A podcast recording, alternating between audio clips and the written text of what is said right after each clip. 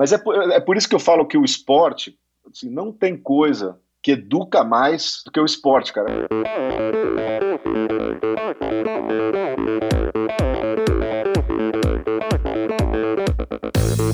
Olá pessoal, aqui é o Nalberto Vôlei. Olá, aqui é o Paulo Kakinov. Oi pessoal, aqui é a Gabriela Mansur. Oi pessoal, aqui é a Bettina Norscheiter. Oi, aqui é a Pamela Oliveira. Olá, aqui é o Guilherme Tâmega e, e esse é o Endorfina Podcast. Sou Michel Bogli e aqui no Endorfina Podcast você conhece as histórias e opiniões de triatletas, corredores, nadadores e ciclistas, profissionais e amadores. Descubra quem são e o que pensam os seres humanos que vivem o esporte e são movidos à endorfina.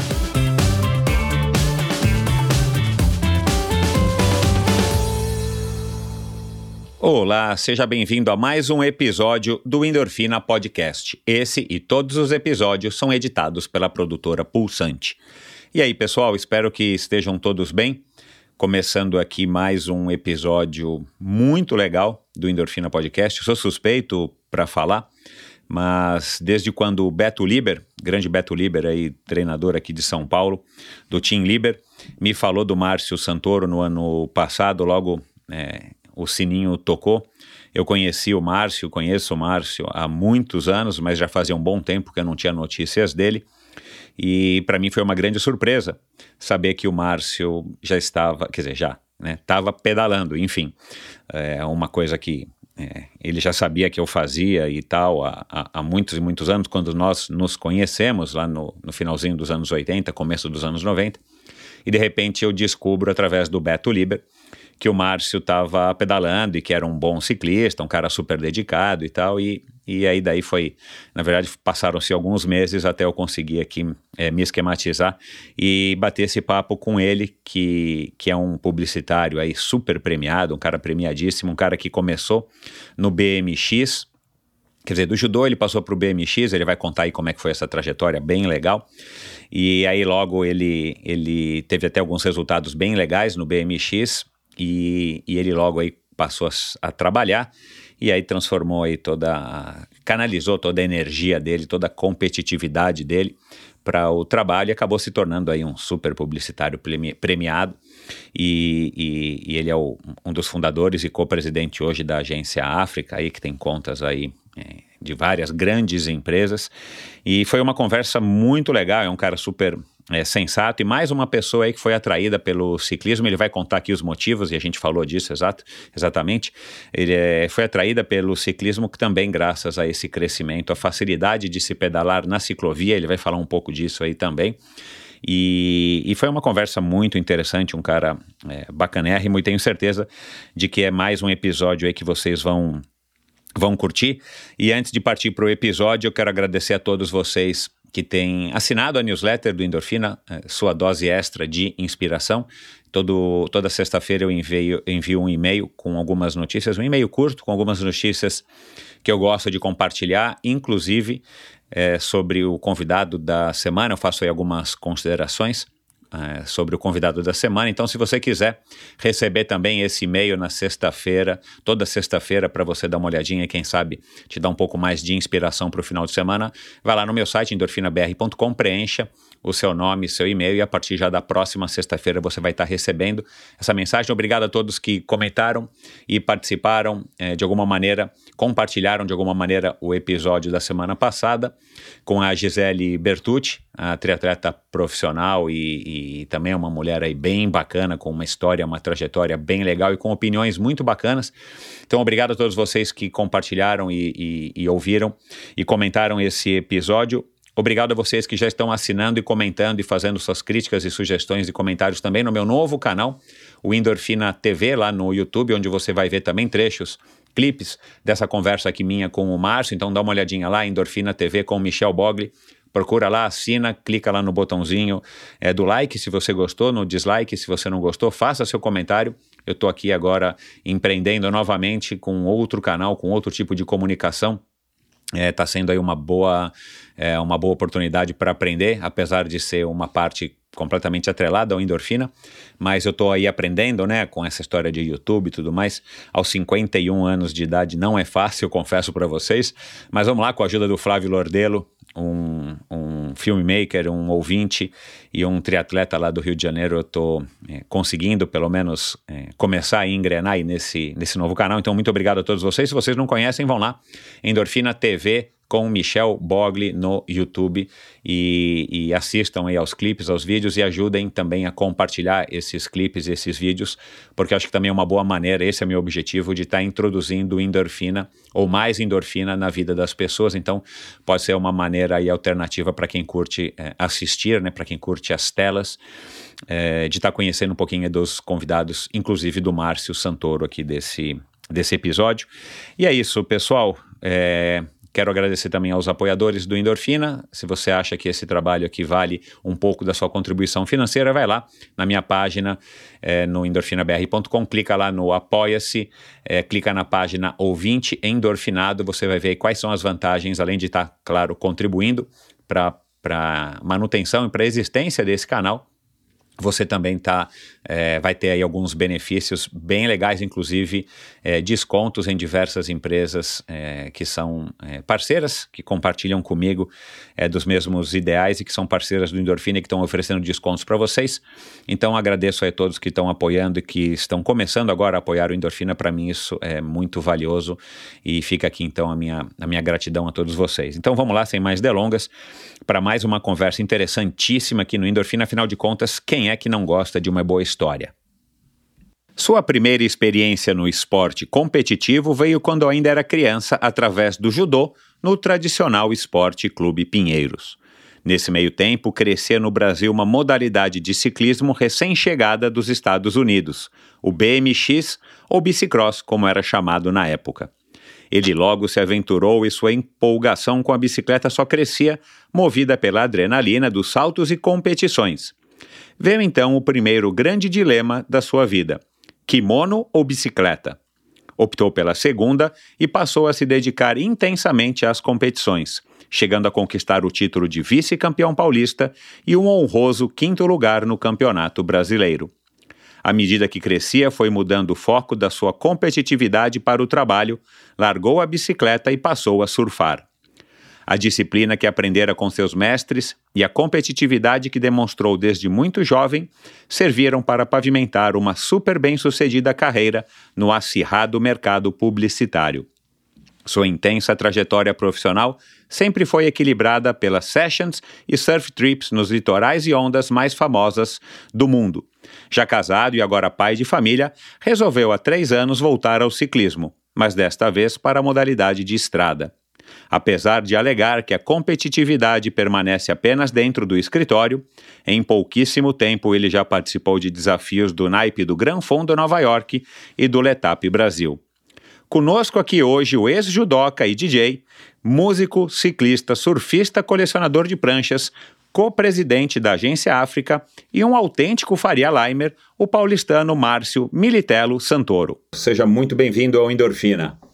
Obrigado, cara. É um prazer estar aqui, poder dividir um pouco das, das minhas experiências aí com você e seus, seus ouvintes aí, cara, que eu descobri que são muitos, né? Cara, tamo lá, tem, temos alguns, temos alguns ouvindo aí a gente. 116 países, cara, a última contagem. Ah, super legal. Super legal. É, é, é, enfim, não, não vou ser eu que vou te dar algum conselho aqui, algum ensinamento sobre mídia, né? Mas, cara, é uma mídia muito democrática e, e muito legal. E, e, e só para contextualizar, né, Márcio, já que você falou disso, é, é legal porque eu comecei o podcast, o Endorfina, em junho, se não me engano, acho que foi 2 de junho de 2017 e não tinha. O Spotify ainda não era um, um player de fato, né? Ele só tocava música e a gente estava na mão de vários outros aplicativos de podcasts, né? Agregadores e, e a Apple, que foi quem mais ou menos criou aí essa, essa história, né? Uhum. E cara, é, o negócio já ia. Tava indo bem aqui pro lado do endorfina, né? O nicho do nicho do nicho do nicho, né? Cara, mas a hora que entra o, o, o Spotify, com a visibilidade aqui no Brasil e no mundo, né, mas com o poderio de fogo do Spotify e com a, a estratégia deles de tá, de estarem conquistando o mundo, né, mais dois continentes à sua escolha, cara, meu, deu uma curva, né, deu, uma, deu um pico na audiência enorme, porque afinal de contas, né, cara, é, era Apple contra Spotify, era iOS contra Android, né, e o Android ainda tá, tá ganhando, e aliás, é, se eu não me engano, recentemente acho que o Spotify ultrapassou a Apple em, no mundo em termos de audiência de podcast. E, claro, aí tem todos os outros que, que são grandes também, maiores e menores, enfim, mas que, que, que têm relevância, mas são os dois maiores players hoje em dia. Cara, mas vai ser legal essa conversa, cara. E, e eu tava brincando com você antes da gente começar que eu achava que a última vez que a gente se encontrou de fato, assim, é, deve ter sido, não sei se na casa do Fernandinho Nabuco, eu não lembro, mas deve ter sido lá pelo comecinho dos anos 90, né? e, e eu não sabia que você tinha sido um, um, um, ciclista de BMX, que eu também fui, né? Embora eu não fui campeão como você. É, e para mim você era um amigo do Fernando, enfim, né? Ser conhecido da Tamara e tal, que surfava. E aí, de repente, eu descubro através do Beto Liber que você é um ciclista de mão cheia, né? E aí eu falo, pô, cara, a, o mundo dá voltas, né? Assim, porque é, né, você já era amigo do Fernandinho, o Fernandinho, né, acho que sempre foi ciclista, triatleta e tal, e de repente, é, faz três anos mais ou menos, né? Quatro anos que você começou a pedalar. É, que eu, que eu voltei, na verdade, né? Faz, fazem, fazem três anos, três anos. Três é, anos, três anos. E voltou com tudo, né? Cara, eu voltei animado. Eu vou ter animado. eu vou ter animado, é, é, até porque, né, Michel, assim, é, é eu, come, eu, comecei a, a, pedalar de novo quando, faz um pouco mais de três anos, quando minha, minha mulher ficou grávida da minha filha, da Francesca, da Francesca e a gente estava voltando um dia da praia, que a gente tem uma casa é, no Guarujá, aqui perto, e, e aí tava um super trânsito, assim, ela estava, sei lá, no sétimo mês de gravidez, oitavo, assim, sabe? No final, aquele, aquele chorinho que você pergunta para a médica, assim, ó, ainda dá para ainda dá para pegar carro, tal. Ela fala, é, ela fala, é. dá, mas tal, cuidado. E aí, cara, tava um super trânsito, né? E aí a minha mulher, assim, cara, super desconfortável e tal. E aí a gente decidiu naquele dia que a gente ia ficar um tempo sem ir pra praia, né? É. E e aí tinha, pô, eu moro aqui do lado da, da, da Ciclo Capivara, né? Aí uhum. tinha uma, uma bicicleta antiga aqui de speed que eu tinha ela já há algum tempo, que uma vez eu comprei quando eu estava estudando em Boston, aí lá eu pedalei no tempo que eu fiquei lá, no, no mês que eu fiquei lá, mas depois eu parei. Porque não tinha muito onde treinar aqui em São Paulo, né? Continua não tendo, né, Michel? Muito, é, tem, tem, tem pouquíssimas é, opções, pouquíssimas né? opções, infelizmente. É. Mas temos, é, o meu lema é assim, cara, é isso melhor do que nada. Não, totalmente, né? não, totalmente. Depois a gente pode falar mais desse assunto aí, porque eu sempre fui um super incentivador aí da, da, da ciclocapivara e, e lamento que a USP esteja na condição que está. Mas enfim, é, aí, porra, eu falei, cara, vamos começar a pedalar, né? Porque eu não vou pra praia, né? Por um tempo e tinha alguns amigos que estavam pedalando, né? Tem o Stefan, que você conhece super bem também, claro. o Stefan Nod, que é um super ciclista, né? É, super, meu, é, é, é, Ele é outro patamar, assim, mas ele sempre, né, é, falando das coisas que, né, dos benefícios da bike, etc. E eu também sabia, né, que a questão da bike é, te ajuda muito a melhorar o VO2, né? E que, no caso, por exemplo, que eu ainda gosto de surfar é, condições mais extremas né, de, de surf, apesar de, né, de, de, não ser, de não ser profissional disso, longe disso, né, mas eu me boto em situações, né, como nesse final de semana, por exemplo, que, que, que, que passou, foi um final de semana de, de surf extremo, assim, né. Então eu falei, é, porra, eu, eu pelo menos vou estar fora d'água, não vou estar só nadando, porque antes eu ficava só na natação, né, para manter. Uhum e vou melhorar a capacidade de VO2, né? Que, que, Sem dúvida. Que basicamente é aquele, aquele tempinho que você tem entre uma onda e outra que você toma na cabeça, a quantidade de oxigênio que você, que você consegue captar e o quanto de gás carbônico que você consegue jogar para fora, né? Então, uhum. puta, e aí a bike, principalmente a, a road, né, cara, assim, é, pô, é fantástico para isso. Aí eu comecei, cara. E aí eu comecei e E aí, pô, não sou um ciclista de mão cheia, né? Até porque o meu técnico hoje, né, que é o Chris Solak, que é um cara, puta, é, muito bacana, né? É, uhum. E foi gozado que ele nem sabia, assim, no, no, no terceiro mês, comecei com, com, o Betão, né? Mas uma coisa muito mais do Beto me, me Beto Lipper, né, de me tá junto, pedalando junto, né? Me, me explicar, Exato, porque, é. porra, é importante também, eu recomendo sempre, né? Não é sair pedalando por aí, cara. Tem, o ciclismo tem umas regras básicas, principalmente de segurança. E o Beto, pô, é um cara maravilhoso para isso, né, cara? Ele é, ele, é um, ele é um super parceiro, assim, né? E, e, mas daí, como eu também não, não tinha muito mais é, é, horário fixo, assim, para o treino, eu resolvi é, treinar com o Cris, porque o Cris passa, né, as, as, os treinos, né? Para mim. Uhum. E, e aí o Cris, quando começou a me analisar, ele falou, cara, a, a, toda a tua, a tua, a, a tua, né, o teu corpo, a toda a tua, o teu, teu, teus músculos e tal, o jeito que eu estou vendo aqui é explosão, né? É menos resistência, mais menos endurance uhum. e mais explosão, né? Uhum. Eu falei, é, acho que isso tem a ver com o meu passado, eu, que eu fazia BMX Race. Ele falou, cara, putz, faz todo sentido, né? Porque explosão total. Explosão total. A tua memória, tua memória muscular aqui é, é, totalmente em cima de explosão. E o surf também, né, cara? Porque quando você aquela aquela remada que você dá para entrar na onda é uma super explosão. É um tirinho, é. É um, é um, tiro, é. cara. É um tiro, né? É um tiro. E até quando também você está remando para fugir de uma onda que vai quebrar na sua cabeça, é, é, outro, é outro tiro, entendeu? É, então, é. cara, é, foi uma, uma, agregou muito para minha vida, assim, inclusive em termos de disciplina também, né? Antes da gente começar a falar aqui, é, você está falando, pô, que você dormiu às, às nove e meia ontem, né? Cara, eu tô dormindo às nove e meia é, todo dia, assim. Né? e, e, e, e, antes, pior é que eu tô, eu tô me superando, né? Porque antes eu, eu, eu ia dormir é, quando o William Bonner falava boa noite no Jornal Nacional.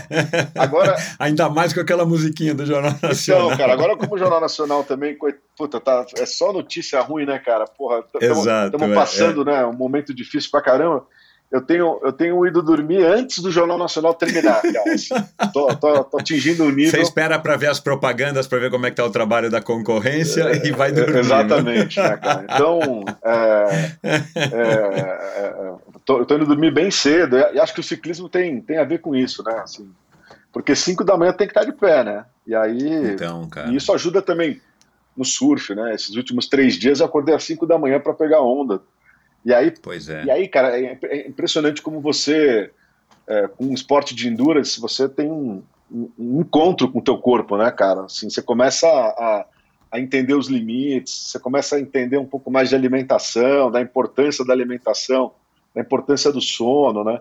Então, eu também estou levando um pouco disso para o surf, né? Então, agora, antes eu ia, eu surfava, para surfar eu levava uma, minha, uma parafina e acabou. Agora eu levo, porra, uma banana, uma água, é, um Gatorade. É. Então, tem horas que eu saio do mar, vou lá, dou uma hidratada, volto pro mar, não fico mais três, quatro horas sem hidratar ah, como eu ficava. Que legal, entendeu? cara, é verdade. Então, pô, o, o, ciclismo tá dando para mim todo essa, esse conhecimento do corpo, né?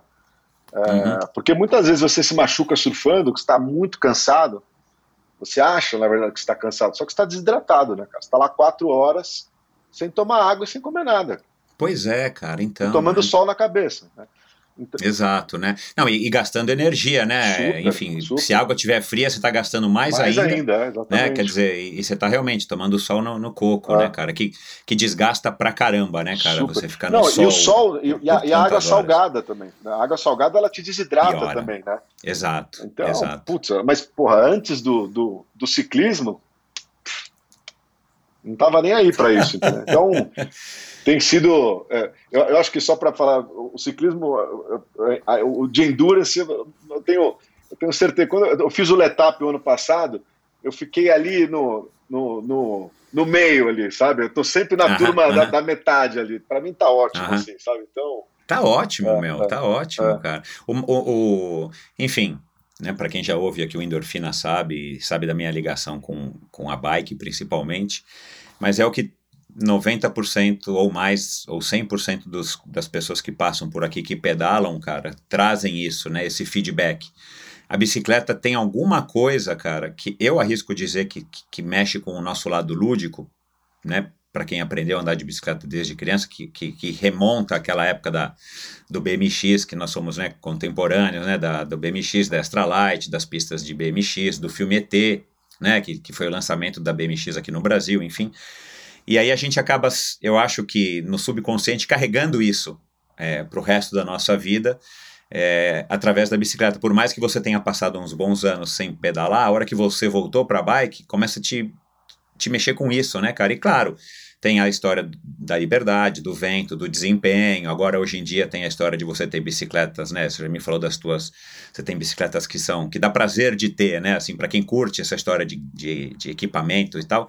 Então, quer dizer, então, a bicicleta traz tudo isso pra gente, mas principalmente, na minha opinião, perto do que você está me dizendo agora, você já fez 50. Fiz 50, fiz 50. É.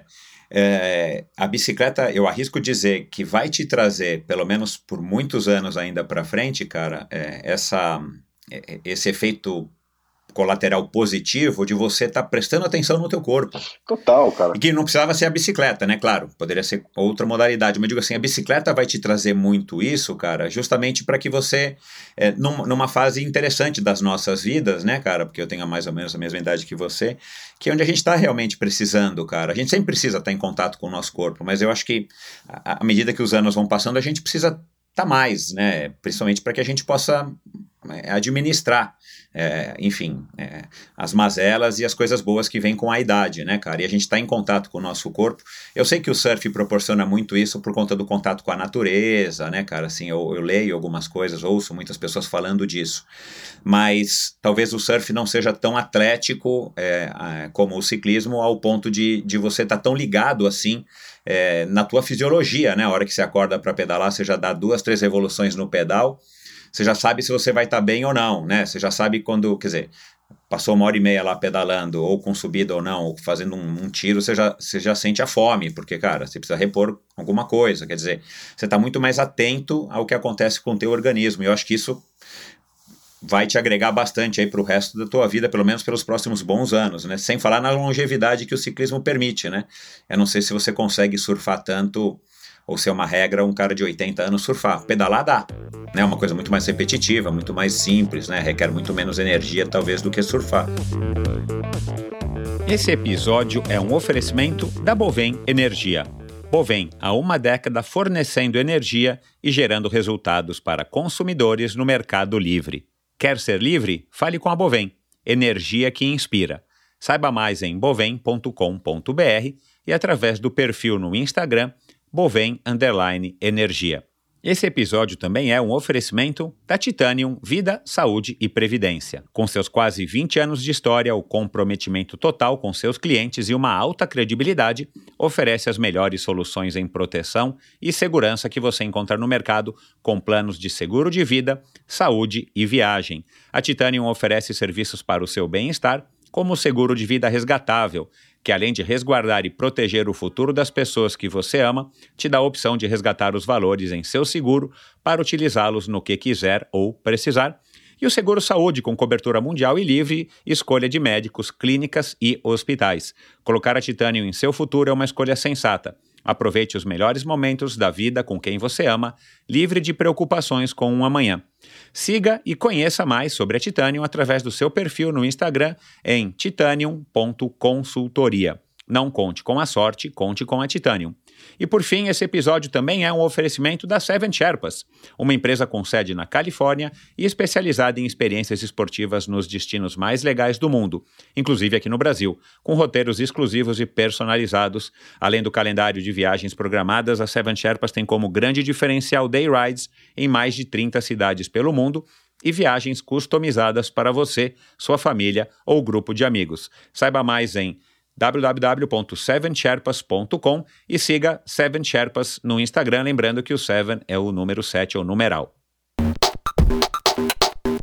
Bom, mas vamos começar a, a, a. gente vai falar disso, eu quero falar disso daqui a pouco, dessa questão também da idade e tal. É, mas vamos começar do começo, cara. E agora, antes, eu, eu fiz uma pesquisinha, né, cara, para gravar com você. E sendo você um bom publicitário, né, premiadíssimo e tudo mais, eu já quero então aqui já para já para a gente já resolver tirar essa preocupação aí do teu checklist, eu vou fazer um merchan aqui. eu estou testando hoje, cara, a, fibra ótica da Vivo pela primeira vez, ah, 300 vai, mega. Você vai, você vai, você vai voar. Eu estava com a fibra ótica, a fibra ótica não, né? Eu estava com a internet do concorrente uhum. e todo mundo sabe quem é, é e não estava dando muito certo. Eu tive problemas recentemente e aí eu falei, cara, para gravar com o Mac eu vou precisar ter uma fibra ótica, uma internet boa aqui. Então não, aqui, Vivo Fibra... testando hoje de primeira mão, é o primeiro, é, é o primeiro endorfina com é, gravado via fibra ótica da Vivo, é. 300 mega, instalei essa semana, então você não precisa mais fazer o merchan. Agora, agora, não, olha, eu vou te, agora, eu vou cara... te falar, Vivo Fibra, cara, é o melhor produto que tem. Eu levei, eu levei lá para Taguaíba lá, é, quer dizer, eu levei. Quem levou foi a Vivo, né? Eu, Exato, eu simplesmente é. animei o pessoal da Vivo a falar, olha, leva lá para os condomínios do Guarujá, porque tem muita gente. E aí agora na, na, né, na quarentena, o pessoal na praia me agradece, fala, oh, ainda bem que você trouxe, porque a gente ficava lá com uma, com uma internet mequetrefe lá, que a gente alugava então, lá e então, tal. Agora é, agora é, é, vivo fibra em todos os condomínios. O pessoal é muito grato lá. é, cara, agora, antes de novo da gente também, eu tenho mais uma curiosidade aqui para te perguntar. Você conhece a África, algum país da África? Cara, eu conheço, eu conheço a África do Sul, né? Foi surfar lá? Eu já fui surfar, fui, fui, fui é, conhecer o país, não só surfar, né? Mas fui, fui conhecer o país. E conheço também a Tanzânia. Ai, que legal, ah, cara. Ah, tenho vontade de conhecer. É. Ah. Não, e eu te pergunto, cara, porque é, o nome né, da tua agência é África e, e desde, desde muito tempo eu tenho uma fascinação pela África. O meu pai, que já faleceu há muitos anos, ele visitava muito Congo e alguns outros Sim. países, acho que Uganda e tal, para trabalhar por uma empresa suíça de, de transformadores. E eu, enfim, eu não sabia, né, mas eu herdei muitas fotos e tal. Então sempre tive essa, essa relação com a África e, e, e sempre tive muito interesse por animais, né, ver aqueles programas uhum. dos animais e tal. Eu adoro isso até hoje. E em 2008 eu tive a oportunidade de ir para Cape Epic, né, de mountain bike, que a gente estava falando agora. Aliás, você tem que ir então por isso também. Sim. Né, lá, sim. Já que você tá, tá, tá curtindo o MTB. É, cara, é uma prova, né? Mas é, mas é puxado, né? Não, é puxado, mas assim, cara, é, é, é, é totalmente factível. Sim. Lá eu, eu arrisco dizer que o maior risco é você, é, tipo, cair e se machucar, não é você não ter energia para terminar, porque é tipo um Ironman. Uhum. Você tem um prazo longo para você terminar a etapa. Aí você pode parar, né? Se você precisar, você pode parar, sentar um pouco, comer, alongar, enfim. É, mas vale muito a pena. E, e aí, no primeiro ano que eu fui para a África, não consegui fazer o que eu queria fazer que era. Fiz um pouquinho de turismo, mas a própria Cape Epic já é um mini turismo na África do Sul. Uhum. Mas aí depois, 2009, é, 2010 e 2011, eu fui para Namíbia, fui para Botsuana, fui para Zâmbia, eu fiz aí um turismo de moto, aliás, eu fui, fui de moto conhecer esses lugares. Cara, e eu sou apaixonado por aquele continente aonde eu conheço, né? E tenho vontade de conhecer vários outros. Aliás, um dia desses teve uma, um, uma, uma competição que foi relatada num site de ciclismo, eu vou te mandar o link, é, em Serra Leone, né? É aquela, aquele, aquele país na África, é, acho que no chifre da África, né? Sim. Que, que foi devastado por guerra civil, enfim, cara. E, meu, é, lembra muito aquelas cidadezinhas pequenas nossas, ou a periferia, né? Assim, um, lugares de construções simples e tal. Mas, cara, o ciclismo existe lá e, e, e tá fervendo. Os, os, ciclistas competem com roupas emprestadas de, dos times europeus. Cara, é um, um, negócio legal. E eu tenho vontade de conhecer esses lugares. Então, tava vendo esse, esse relato dessa prova, que me fugiu o nome, e, e eu falo, pô, eu queria um dia e aí, e agora eu quero levar a minha família, que não conhece, né? Eu fui sempre sozinho, fui é. competir a Cape Epic e, é, e depois a, fiquei fazendo a é maravilhosa, né? sozinho. né? Cape Town é uma das cidades mais lindas ah, que eu já vi na minha vida, assim. É, Cara, que cidade. É, maravilhosa. É, é, que cidade. Maravilhosa, né? maravilhosa. Enfim, e, e aí eu tinha essa curiosidade, que eu imaginei que talvez você conhecesse de fato a África do Sul para surfar lá, é. né? Eu surfei lá, surfei... Que, que, que é Bells, Bells, né? Bells não, não, Beach. Bells é, é, na Austrália. Eu surfei lá em é, Jeffreys Bay, que é, é a onda... Ah, Jeffreys Bay, é, Jeffreys Bay, claro. É. Jeffreys Bay, uhum. que é a onda, a, onda, a onda boa lá. Surfei também em Cape Town, mas o, o, o, lance ali foi, foi Jeffreys Bay que eu surfei, foi foi, foi bem legal, foi bem interessante, assim. E, Tanzânia eu fui para fazer para fazer lá os safaris, que é, que é né, incrível, cara, incrível. incrível, a, a, infra que eles têm lá, tudo. Acabei sendo contemplado, acho que eu paguei, depois de, depois de tantos anos, né, utilizando nome África na minha empresa, acho que eu paguei um royalties lá porque eu voltei da Tanzânia com malária. Porra, cara, foi casca grossa. Peguei uma, uma malária hemorrágica, cara. Foi, foi dureza, viu, Michel? Fiquei seis. Caraca. É, meu. cara, fiquei seis dias na UTI aqui em São Paulo. E. Nossa, meu. É, eu voltei, foi, foi uma experiência completa completa. Vamos dizer assim, né? Você pagou a passagem é, para a Tanzânia e falou assim: eu quero com emoção, né? Não, Não só a emoção que... de ver os animais, os Big Five, mas eu quero tudo. Não, né? eu, eu, eu, acho que, porra, eu paguei os royalties do, do uso do nome África todos esses anos. Né? Então, mas foi, foi, foi, foi dureza, mas teve muito aprendizado aí também. Legal, cara. É, putz, eu, enfim, eu sou. Eu, eu, eu curto demais, cara, aquele, ah, aquele, aquele, continente, e os, e os países que eu, que eu conheço. É, o lugar que eu quero conhecer é Namíbia, cara. Eu, cara, eu, que... eu recomendo assim 110%, cara. Vale muito a pena, cara. E eu te digo só pra gente voltar para a pauta, é por dois motivos, por dois motivos que, que já tornam o país por si só, pelo menos para mim, né, curiosos de se conhecer é, ele só perde para a Mongólia em, em, baixa densidade demográfica, né? Então é, é, o segundo país no mundo com a menor densidade demográfica, só perde para a Mongólia. A menor, menor. Então, a menor. Então você não vê gente, não tem gente. Uau. As pessoas estão concentradas lá na capital, que é Windhoek, né? Eu nem sei como é que fala em português. E, e não tem pessoas em outros lugares, não tem, né? E tem o deserto, né? Deserto do Namibe, é, da Namíbia. E aí, claro, no deserto não mora muita gente e acho que só 2% das estradas são asfaltadas.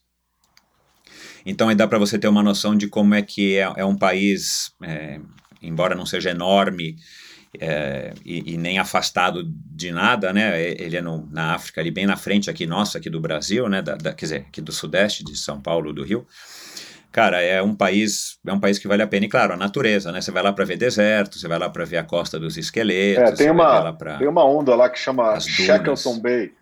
É uma onda lá que chama Shackleton Bay, ah, que é uma das legal. ondas mais incríveis do mundo, cara. Um cara foi um cara que descobriu Uau. pelo Google Earth. Ele foi olhando o Google, Uau. ele foi olhando as fotos do, do Google Earth assim, e aí falou: essa baía aqui, acho que vai ter, acho que vai ter onda.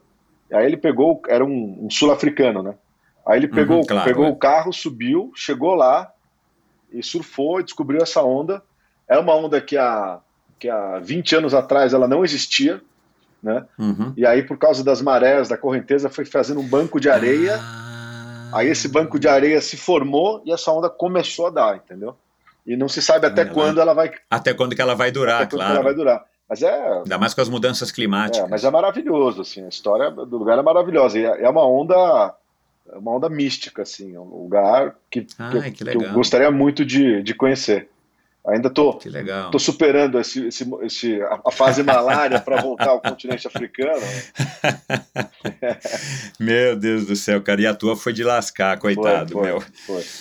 Mas vamos lá, cara, vamos, vamos só contextualizar aqui a, a, a, tua história, né? Você, você me disse no WhatsApp que você é um autêntico Faria Limer, né?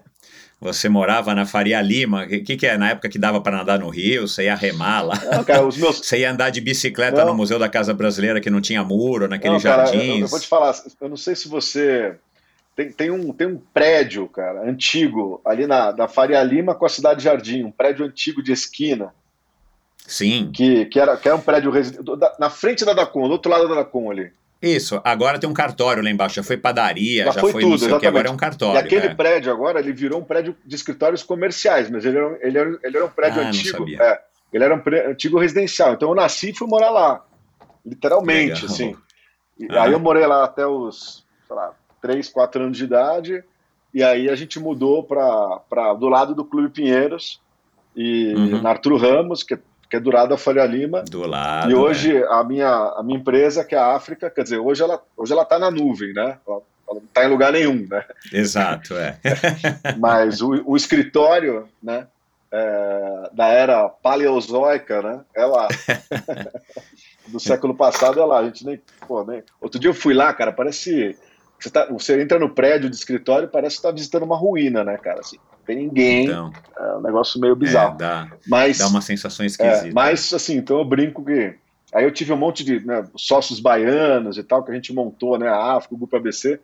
Eu falei, eu sou, eu sou o, o, Faria, o Faria Limer, né? Dos, dos baianos aqui, né? Uma mistura de baiano com Faria Limer deu esse, deu esse negócio aí chamado África, né? Legal, cara. E qual que era a tua relação com os esportes, então? É, porque o BMX só veio um pouquinho mais tarde, né, é. né, cara? Talvez com 10 anos, alguma é. coisa assim. Ou... Na verdade, cara, o primeiro esporte que eu fiz é, para valer, além do CAD, né, aquele, aquele negócio que tem no Pinheiro. Centro né, de aprendizado desportivo, é, é. Que é super legal, né, que você faz um monte de esporte e tal. Super legal, é. E aí eu descobri que qualquer esporte com bola eu sou um zero à esquerda, né? Então, Dois. É, mas é ruim mesmo, assim. É. O handball, mais ou menos. Mas, é igual a mim. É, e aí, Porque é com a mão, né, cara? Que com o pé que é difícil. Cara, o problema é esse. O pé é um desastre, assim.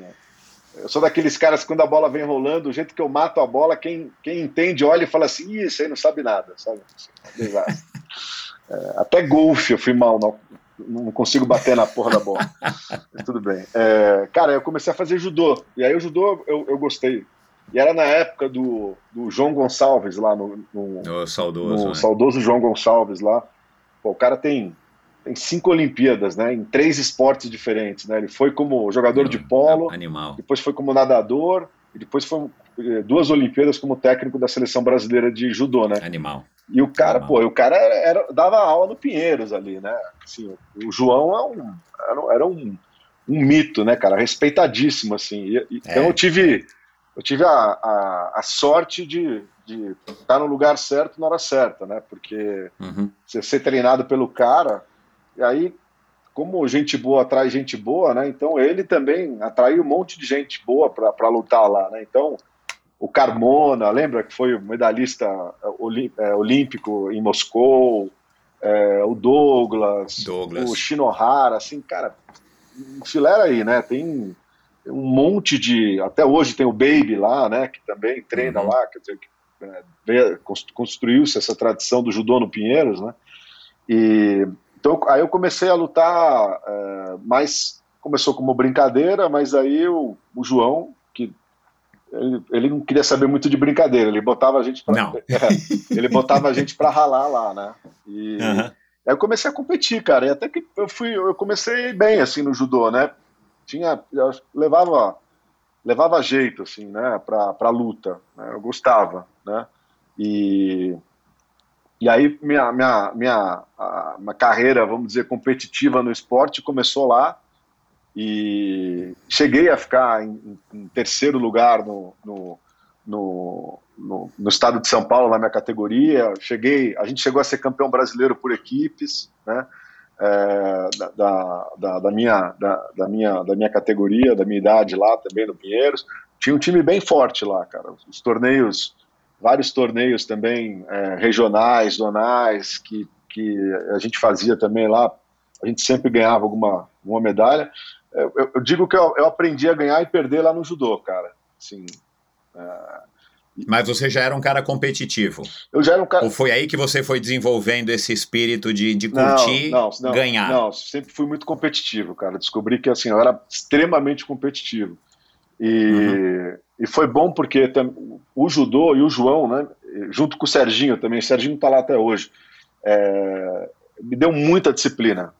Muita disciplina. Então, disciplina, inclusive, que eu uso hoje no, no trabalho, assim, disciplina inclusive mental, né, cara? Pô, o João tem, tem uma passagem uma vez, assim, que, porra, é, é, ele, um dos faixa pretas lá, assim, atleta olímpico, né, que o cara perdeu uma luta, ele tirou o kimono e jogou no chão, assim, né? Pô, o João, o João foi lá na, no, no meio do campeonato, pegou a faixa preta de volta dele e falou, ó, eu vou te dar marrom de novo, você vai regredir aí um, uma faixa porque você, a tua atitude foi horrível. Não... É, exato, não é de um faixa preta, não é digna de um faixa não, cara, preta. E não falou mais com o cara sobre o assunto durante um ano. Quando deu um ano, que o cara. E o cara treinando com a faixa marrom, cara. O cara era um faixa preta nível olímpico, tá? Tinha ido pro campeonato Caraca, mundial. Eu tinha, eu tinha 11 anos de idade, 12 anos de idade. Aí ele terminou o treino, que todo final de treino ele, ele, ele conversava, né, falava, fazia uma, né, um papo. sempre muito, muito legal. Aí ele chamou o cara, o cara com a faixa marrom, aí ele tirou a faixa preta do, do, do kimono assim do cara, deu para ele e falou: hoje faz um ano que eu vi você teve uma, uma eu vi você ter uma atitude é, não digna, né?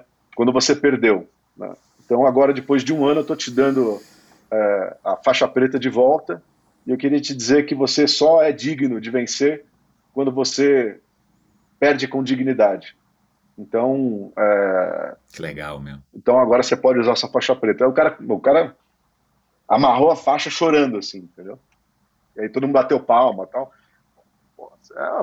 É, é, é um negócio que é, que é muito, muito marcante e profundo, assim, né, cara? Não, você vê como te marcou, né, cara? assim, uma coisa que faz tempo, não foi com você, né? Porque se tivesse sido com você, claro, né? Esse cara com certeza deve ser grato ao João até hoje. É.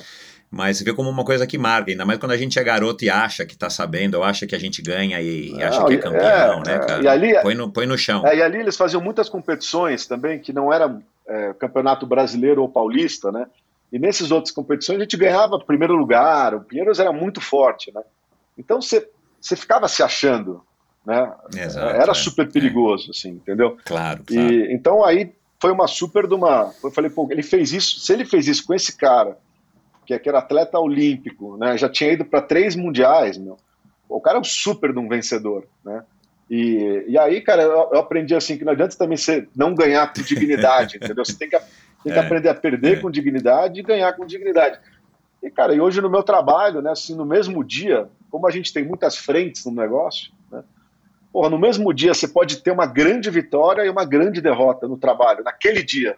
Né? Exato, Porque é num período bem curto. Não, né? é, é, e, e, se você não sabe lidar com dignidade com essas duas coisas, cara, inclusive pode te fazer mal para a saúde, tua saúde física e mental, entendeu? Então, quando, então, então quando é. você ganha, né, você conquista alguma coisa, legal, tem que celebrar, mas, mas você também não pode perder a estribeira nessa conquista, não pode se achar. E quando você perde também, cara, você não tem que é, é, ter uma atitude ruim é, no que aconteceu, né? Você tem que saber perder com dignidade para saber com ganhar, ganhar, com dignidade. Então, eu acho que essa foi uma, uma, uma das grandes lições que eu tive lá é, com o judô. E aí, paralelo a isso, eu comecei a me interessar por por BMX, né, cara? Tinha aquela pistinha da Monarch, lembra que tinha aqui na Marginal? Que também era do lado da tua casa, né? Que é onde é o Parque do Povo hoje, Exatamente. né? A, a pontinha, né, é. do Parque do e, Povo. E, é. e, é muito louco hoje, Michel, porque de vez em quando eu vou pedalar na ciclo, cara. Hoje, 40 anos depois, cara, 35 anos depois, é o mesmo caminho que eu fazia para ir para a pista da Monarch, cara. Aquela, calça, aquela calçada. Aí eu me pego ali, cara, de bicicleta, naquele lugar, eu falo, cara, é o mesmo lugar que eu ia pro meu treino na pista da BMX da Monarch. E aí eu comecei aí e comecei a me apaixonar pelo, pelo ciclismo lá, né? É, é bem na época do filme do ET, né? Estamos falando de 1982, né? Por aí, exatamente. E... É. é. o, filme, o filme é de 82, isso é. aí, é. E aí foi o boom, né, cara? Toda mole, todo Putz, todo moleque de, de 10, 11, 12 anos, você é um ano mais novo que eu, você devia ter 11 anos na época. Cara, e aí morava aqui do lado da, da pista, só que você, é, BMX Race é uma coisa que você cai, cara. Você cai, é. certo? Você cai é. e você rala. Né? E aí eu fazia judô segunda, quarta e sexta e treinava aqui terça e quinta. Né? E aí comecei a, a, a participar de competições também. Né? Aí consegui o patrocínio da Balduco, né? Ah, que legal, é, cara. O chefe da equipe era meu pai, né? Só que daí eu me Uau, eu, cara, que legal. Só que daí eu me lembro que tinha competições que batiam, né? A, a, do, a do BMX, mesmo dia do judô. E fora uhum. isso, como eu falei, a gente caía. Então tinha vezes que eu botava o kimono e tá, ah, embaixo estava é tudo ralado, entendeu? é, aí um belo dia o, o, João e o Serginho me chamaram e falaram: olha, cara, né, assim, você está num momento, eu devia ter, sei lá, 13, 14 anos né, era, era faixa roxa já. Eles falaram: olha, aqui você vai ter que tomar uma decisão. Né? Já começou a vir aqueles, aqueles meninos né, que, que treinavam em outros lugares da minha idade, né, é, é, começaram a treinar no Pinheiros, né? É, os militantes. Os militantes, meninos muito fortes e tal. E, e aí ele falou: olha, você vai ter que tomar uma decisão. Né? Você está indo, você está competindo no judô você está competindo no BMX. Você vai ter que decidir, né? E, e aí eu não sei se foi de propósito, não deve ter sido. O, me botaram um dia para lutar com faixa preta lá, o cara me arregaçou, Michel. Era, era, um treino, mas o cara o cara me arregaçou num nível, cara, que, que assim, eu tinha, sei lá, 13, 14 anos, eu comecei a chorar, assim, né? Do, uhum. do cacete que eu tomei. E eu, uhum. e eu olhava pro Sérgio e pro João assim, e falei, os caras estão me testando, né?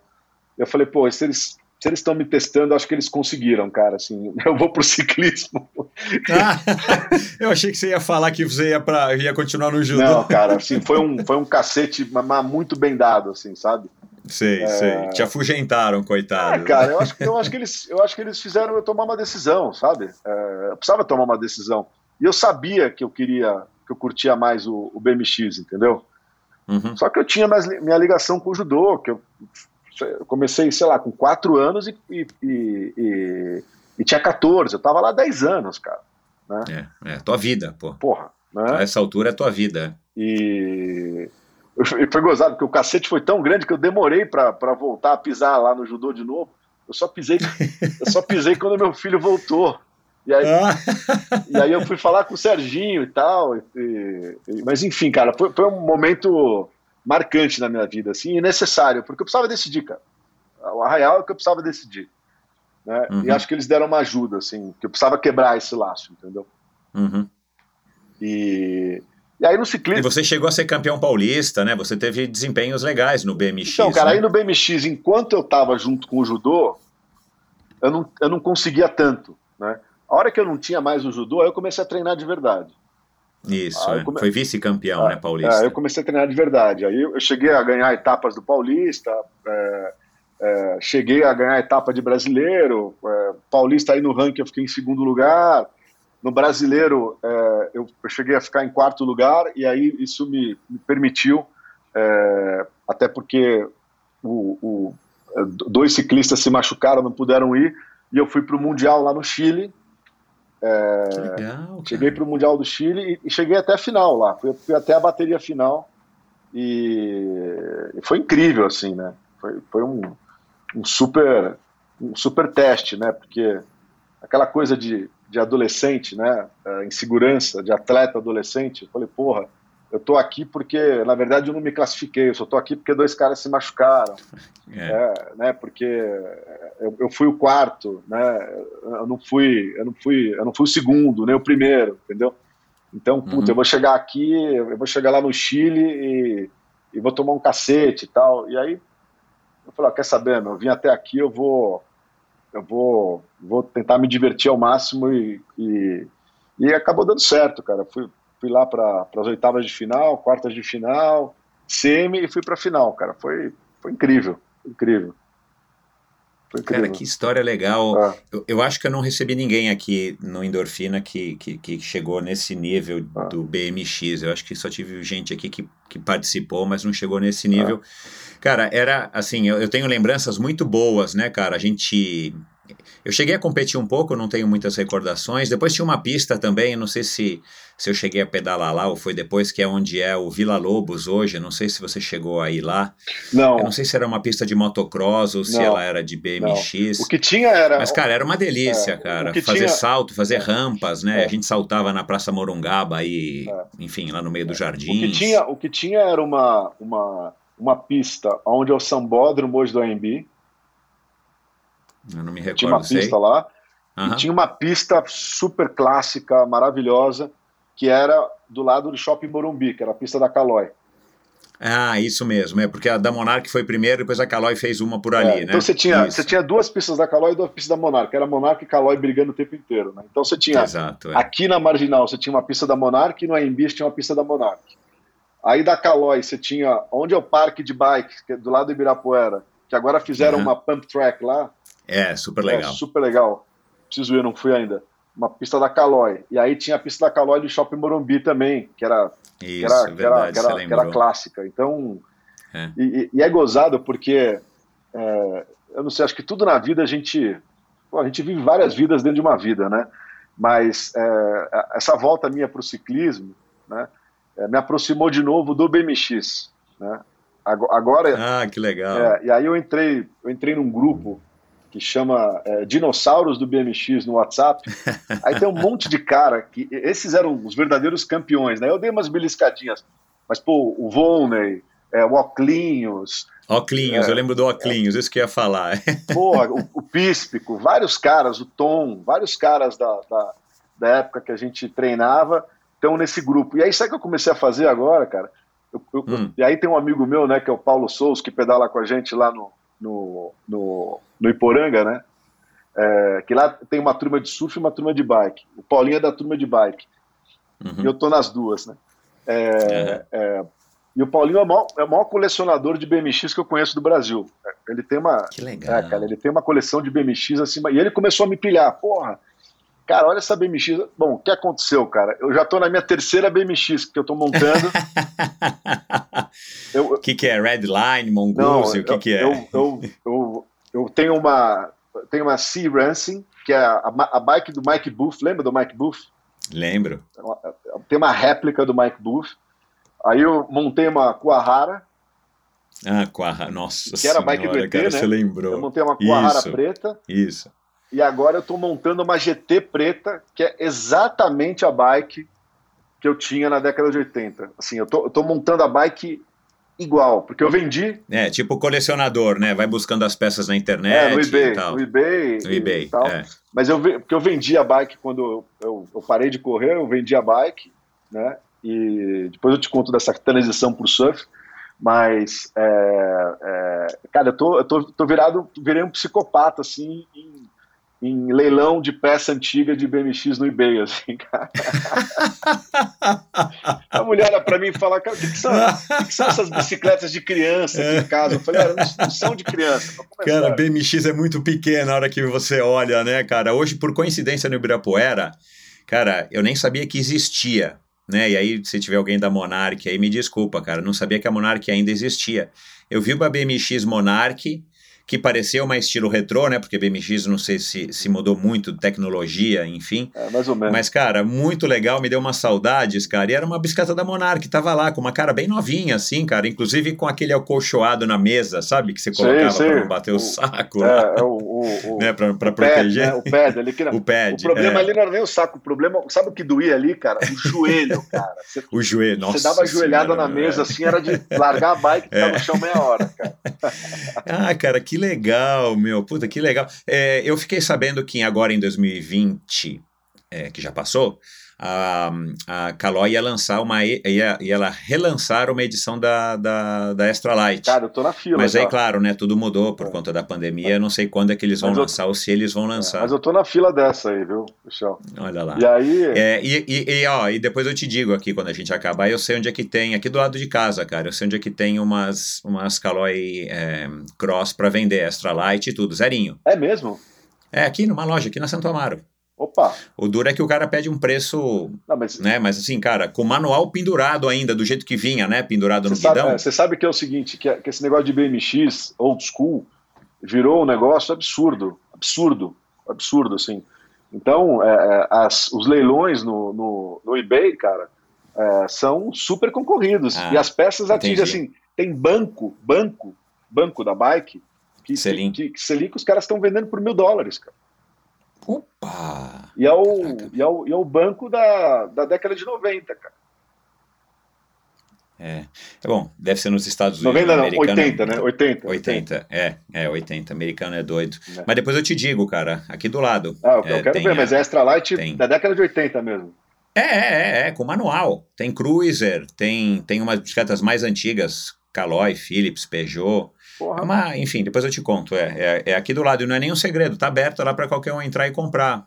Hum, Enfim. Bom. Mas, cara, e aí como é que você fez essa transição do, do, do, do, do bicicross pro surf? Porque até então, pelo que eu entendi, não tinha surf na tua vida. Não, não tinha. Né? Você morando em São Paulo, É. de repente você começou a aumentar a tua coleção de visual esportivo pelas razões que eu imagino, e de repente aí você falou, cara, é melhor eu começar a descer pro litoral, foi aí?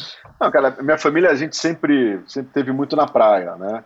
Até Aham. é, quando a gente ia passar as férias lá no Guarujá, eu tinha uma, uma, uma gangue de BMX lá, né? Da, a, cidade do Guarujá tinha um time, né? Eles tinham um time de BMX lá, de BMX Racing. Uhum. Aí eu ficava uhum. andando com aquela gangue lá, que era uma gangue que tinha até uns caras da pesada lá que andavam de bike Sim. com a gente. Né? Ao ponto lá de ir no Guarujá, uma vez um cara foi me assaltar, ele falou, pô, Santoro, desculpa, não sabia que era você, assim.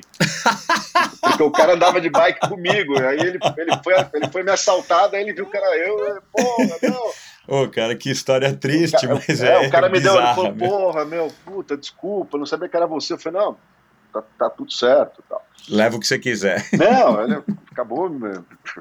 Assim, foi, foi, foi um negócio meio a gente já estava né, com 16 anos, né, sabe, 17, né, e, enfim. E é um cara, inclusive, que era super talentoso no BMX e se perdeu, virou bandido mesmo, uhum. cara.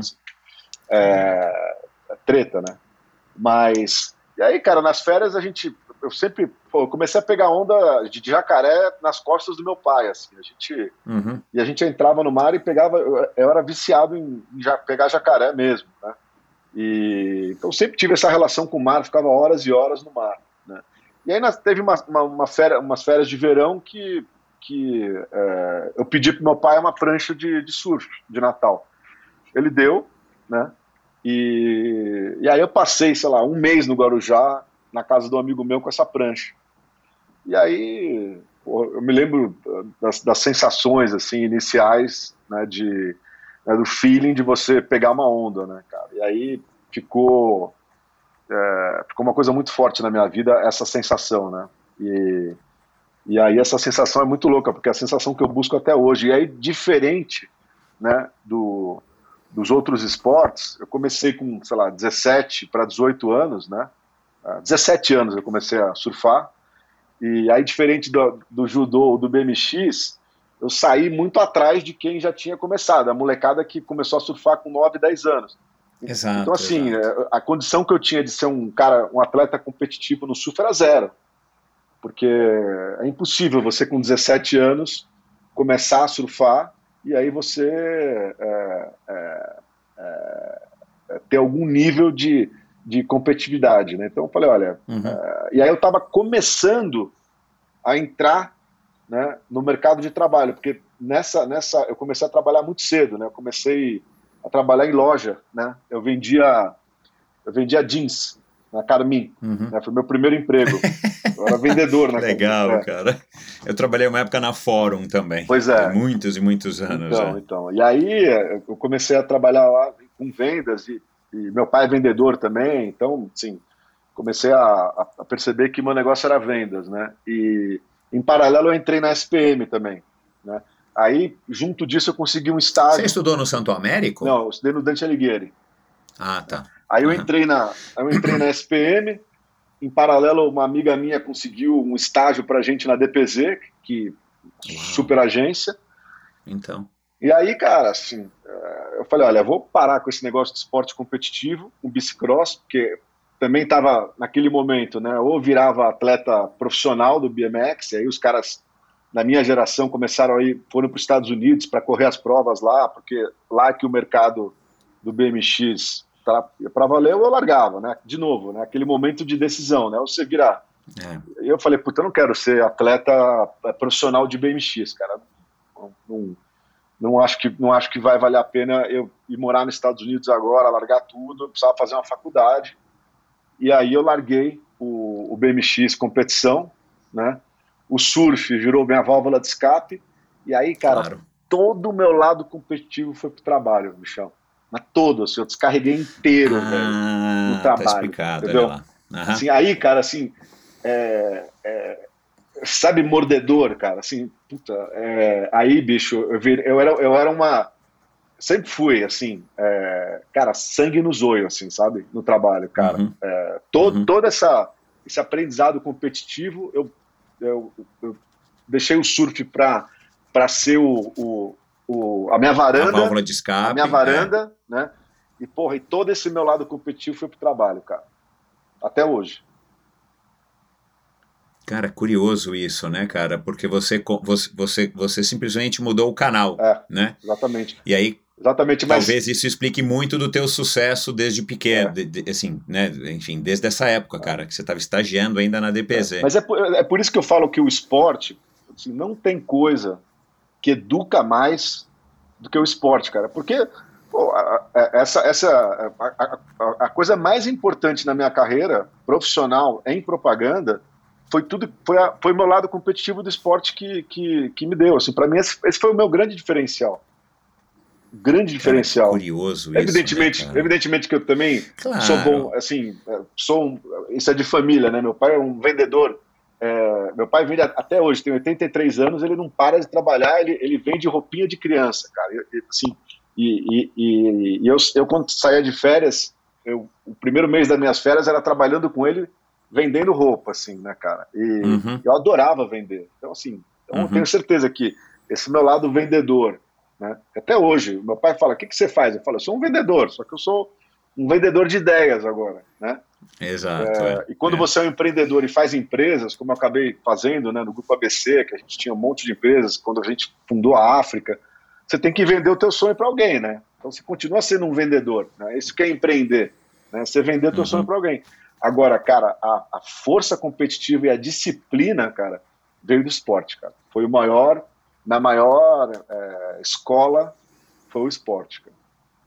E você se habituou com o fato de você não ser um surfista competitivo, Sim. porque também o surf é um esporte que, que, que, que tem muito esse lado... Contemplativo, menos, tem, tem, cara. Tem. Contemplativo, é. e, e, aí, claro, você vai fazendo a tua turma, tem histórias da natureza, na praia, cara. Eu não, não sei surfar, não, nunca surfei. Mas é claro que é um esporte que é gostoso, é prazeroso, é. né, cara? A sensação de é. você descer uma onda deve ser, meu, animal. Não, e, tem, e... e depois você Pode falar. Não, e aí tem o lifestyle também, né, Michel? Assim, então, né? você, você, acaba. Lightning Bolt, OP é, e por aí. Não, e, e, e, acaba, e acaba assim, todo mundo fala aqui, né, que o, que o surfista é, ele é, não é, é, um esporte, é um esporte individualista e tal. Cara, o surf só tem graça, né? Tipo, esse final de semana, cara, porra, uh, você entrar no mar com alguém, né? Assim, é, é, é, é, é, tem, tem a coisa da relação. Aí, o, é, então, hoje meus melhores amigos, né? Eles, eles vêm do surf, né? Assim, os, uhum. eles não vêm da, da propaganda, né? Uhum. Tenho bons uhum. amigos na propaganda também, tenho sócios maravilhosos, assim, tenho, criei relações incríveis, né? Mas os meus amigos, assim, que, que eu mais relaxo, né? São os meus amigos do surf, assim. Então, cara, é, é, um, é um lifestyle incrível. Aí eu criei uma, né, a minha casa, eu brinco que a casa aqui em São Paulo é a filial, né? A, mat a matriz é. você mora na praia, é, você não, mora na praia, né? É... Por acaso você tem uma casa aqui. É, a matriz é lá na praia, né? E, e aqui a gente tem um apartamento que é o apoio, tá certo?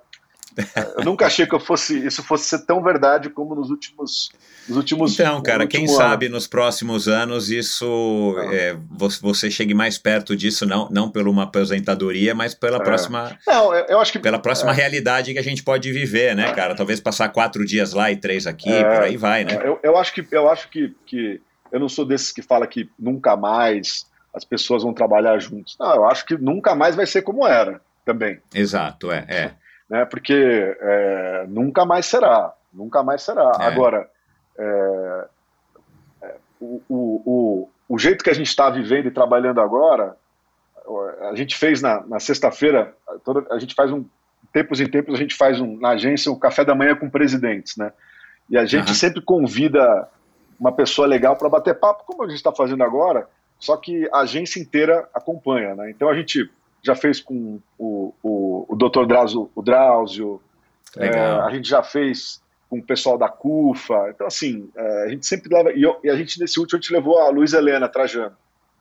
Ah, que legal. E ela falou uma coisa que é muito legal. Esse momento que a gente está vivendo agora, desse jeito aqui, né, é, é, que nem um avião que está voando. Né? Agora, o avião ele tem que aterrizar, pousar, né, encher o tanque e tal. Então, assim, eu acho que a gente vai continuar trabalhando desse jeito mas de tempos em tempos, porra, vamos se ver, vamos lá para o escritório, olho no olho, entendeu? Uhum. É, uhum. apertar uhum. a mão, sabe? Eu acho que uhum. isso, isso vai acontecer, mas porra, que nem é, é, quinta-feira passada é, teve um, o maior mar dos últimos tempos. Eu tinha uma reunião às nove da manhã. eu estava na minha casa da praia. Eu acordei às 5, às 6 eu estava na água, às 8 horas eu saí, 9 da manhã eu estava na reunião. Uhum. Tava um pouco tremendo ainda de adrenalina, mas eu tava na reunião, entendeu? com o cabelo parecido com o do Guga Chakra, meio descabelado? Não, cara, não. Sabe que aquele cabelo dele é de natação, né? Porque o cara nada. Não, não, eu sei, é, eu sei. É, eu nada sei. pra cacete. Aliás, ele é. ele é psicopata do nado borboleta, né? Eu não sabia disso aí. Cara, é, é, em breve eu vou fazer um convite ele, a ele, porque eu tenho um amigo uhum. que é amigo dele. Não, cara, ele, assim, ele, ele é psicopata de nado borboleta. Ele nada tipo três pau, quatro pau, borboleta.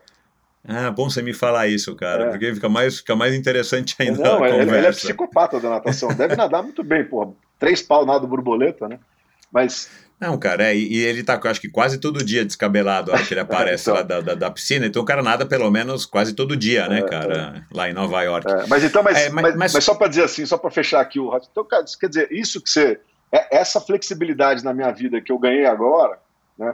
Ou, porra, ir pedalar de manhã e depois estar tá às, às nove da manhã na frente do computador. Você não tem o um deslocamento, é. Cara, é, porra, talvez isso, talvez, né, esse, o teu próprio programa, Endorfina, talvez a gente tivesse que fazer no estúdio, né, é, há um ano e meio atrás, né, a gente teria que fazer, é. sei lá, é, numa locação, eu teria que ir lá agora, cara, vai ser de casa, e Exato. sempre será, é. a não ser que a gente né, vire, né, amigo e tal, para lá, e vai tomar um dia uma e, e é sabe, Mas fora isso, cara, para quê? Agora, no, no, teu, no, teu, no teu ramo de negócio, na publicidade, tá fazendo muita falta? Ou, tipo, se, vamos supor que a gente ainda tivesse que passar mais três anos assim, confinados em casa ia começar a prejudicar o negócio ou vocês conseguiram se adaptar do ponto de vista do, do, do, negócio mesmo, não a administração, não você gerenciar a tua equipe, eu digo de você começar, de você fazer apresentação para os clientes, apresentar ideia, pegar novos clientes e tal, é, impactou isso de alguma maneira é, que, que você acha lá. que tem, vai ter que voltar de algum jeito? É, vamos lá, eu acho que é assim, Michel, é, se você me perguntasse há um ano e meio atrás, né, olha, o teu negócio vai ter que ser 100% remoto. Você, você vai ficar é, um ano e meio sem, sem ver os seus clientes. Apertar a mão do seu cliente, né, do seu cliente. fechar um Ganhar negócio, é. novos é. clientes e administrar uma empresa com 350 pessoas sem ir no escritório, eu vou chegar para você e falar, cara, é impossível. Possível. Tá? É... A gente fez, cara. Né? A gente e todas as empresas do mundo fizeram, né? Agora, o que eu acho, cara, é, é, é um modelo que, do jeito que está no Brasil, né? Porque outros países agora, né, com as pessoas vacinadas, né, a gente tem, a gente faz parte agora, né, cinco anos atrás, a gente vendeu a empresa para um grupo mundial. Então a gente tem aí várias, vários escritórios que já voltaram, entendeu? Então, assim, uhum. é, é, é, um modelo, cara, que acaba é, é, é, enfraquecendo né, é, o envolvimento que as pessoas têm com a empresa que trabalha. Isso todo mundo. Né, e o que cria o envolvimento? É, é, você, de tempos em tempos, juntar todo mundo fisicamente, olhar no olho, né, sentir o cheiro das concordo. pessoas, abraçar Entendeu? Então, assim, eu acho que. Eu... Não, até o fato de você se deslocar e você, e você, mesmo que seja no subconsciente, cara, eu estou agora no meu trabalho, não no meu quarto, onde está aqui a minha cama, né? Não, cara. Você, você estar é, se deslocando para o seu trabalho. Acho que isso tem um peso grande. Não, tem, né, tem um cara? peso grande. Eu vi, eu vi uma, uma matéria semana passada de um cientista é, é, muito interessante que ele fala, por exemplo, aqui, né? Esse lugar que eu estou agora eu tinha até um escritório aqui no apartamento, mas eu fui desalojado para ser o quarto da minha, da minha recém-nascida. Ah, claro, Olivia, é, né? Parabéns. É, obrigado. Então, assim, eu, bem ou mal, a hora que eu entrava naquele mundo do escritório, eu estava trabalhando. A hora que eu saía, eu parei de trabalhar. É, Agora aqui, é. cara, você está tendo o privilégio de ver minha cama, certo? Então, eu durmo aqui, tá certo? Então, eu durmo olhando, eu trabalho olhando a minha cama e eu durmo olhando é. o, o, lugar onde eu o... trabalho. Cara, é. o cérebro, ele não consegue fazer a separação das coisas. E isso é. potencializa o estresse num nível, cara, que assim, é, tem que ter, você tem que ter um processo para abrir é. e fechar o cérebro no, que se refere é. a, a, trabalho. É. Eu tinha, uma das coisas da disciplina que eu tinha, que era xiita, era assim, ó, eu podia ficar até as 11 da noite no trabalho, cara. Mas eu não trazia trabalho para casa. Ah, eu vi você falando isso em algum lugar. é. eu, eu, podia Legal. chegar no escritório às 6 da manhã, mas eu tava em casa, cara. Era, era, um lugar assim, principalmente a casa da praia, era um lugar imaculado, assim. Inclusive na uhum. praia, quando eu tocava o telefone e eu tinha que atender e era de trabalho, né, finais de semana tal, eu saía da casa e eu só falava na rua de trabalho porque eu queria um lugar imaculado. Exato. Porque é. essa era a minha disciplina. Você imagina agora. É, não, agora não tem isso. E outra né? coisa que a gente está também é, sentindo, tá? que, o, que a gente precisa fazer um modelo híbrido rápido, que, que chegou-se a um, a um estágio é, perigoso desse modelo 100% remoto, que é o seguinte, é, as pessoas têm uma facilidade agora de mudar de emprego, né? assim, né? quer dizer, uhum. então você tem um talento, incrível, uma pessoa, sei lá, de, de super jovem, que tem um potencial maravilhoso, que era uma pessoa que você, se você tivesse fisicamente presente, eu acho que você poderia, e essa pessoa também, né, é, você acha que conseguiria criar um link muito maior. Gente que você tem mais relacionamento há mais tempo, tudo bem. Agora, tem muitas pessoas que eu, que eu conheci pelo computador, né? E, a, e essas é pessoas, é, elas têm uma facilidade de, de receber uma proposta de mudar de emprego muito maior hoje em dia. Que o, ca Exato, o cara mudar de é. emprego, antes, como é que era? Você tinha que mudar o, caminho que você ia de manhã, você tinha que ir para um prédio novo, é, sentar é. numa cadeira nova, aquela coisa. Agora, assim, agora você troca o link, cara. Você mudou de emprego, Exato, você troca é. o link. É, é. Era o Webex, agora você vai fazer o Zoom e vai, Isso, vamos mudar umas carinhas lá. Então, assim, a, a, a nova, essa geração agora, é, que já era né, mais inquieta né, pela idade, nós, nós já tivemos né, 20 anos, né, é, é, é. muito mais inquieto. Cara, esse, esse, esse modelo de trabalho deu uma, uma, uma gasolina para essa inquietude muito grande.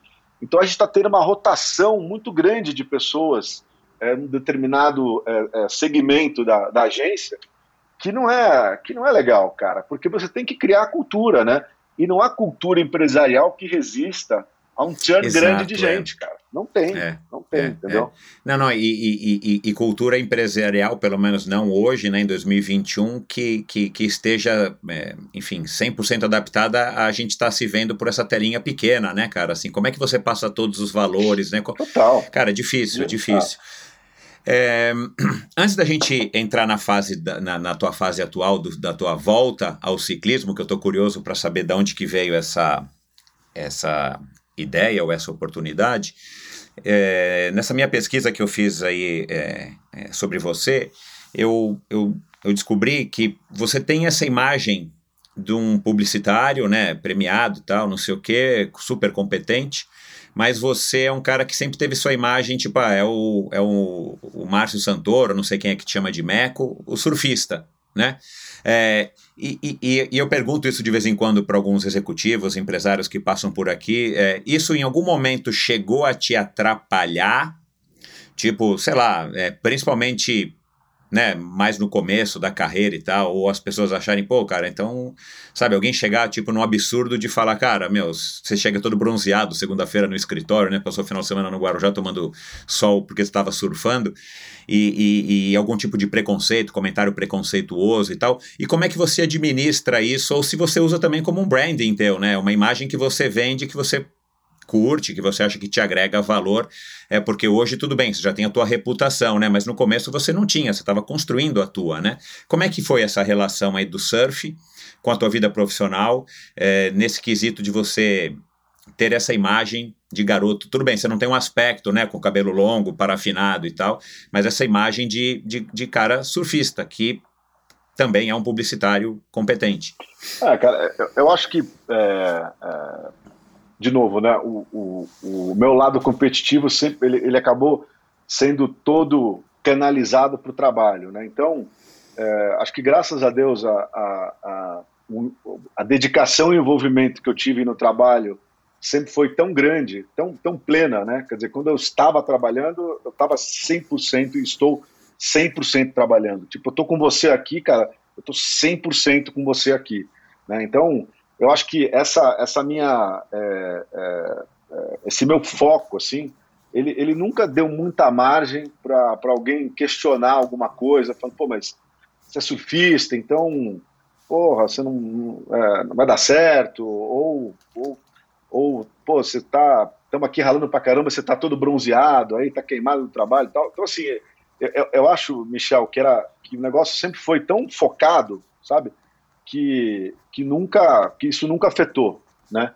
É, agora, é uma fórmula, né, que, que o, não a fórmula do surf em si, né, mas é, é uma fórmula que se mostrou vencedora no mundo empresarial, né, no sentido de, assim, você ser um executivo ou um empreendedor, que você tem um negócio, que você se dedica a ele inquestionavelmente, também se você vacilar, qualquer coisa pode ser usado contra você, tá certo? Quer dizer, pô, o cara tá aí é porque andar de patinete, tá andando muito Exato, de patinete. Então, assim, o, o, é, o, é. o, importante também é, é. Você fica, você fica mais uma vidraça, assim, com uma vidraça mais aparente. Eu, eu acho que o né? importante é você é, se entregar 100% aqui. Agora, é, a, a, a história né, mostrou que os profissionais que têm alguma outra atividade né, física e mental inclusive é, eles passam a render mais como profissionais.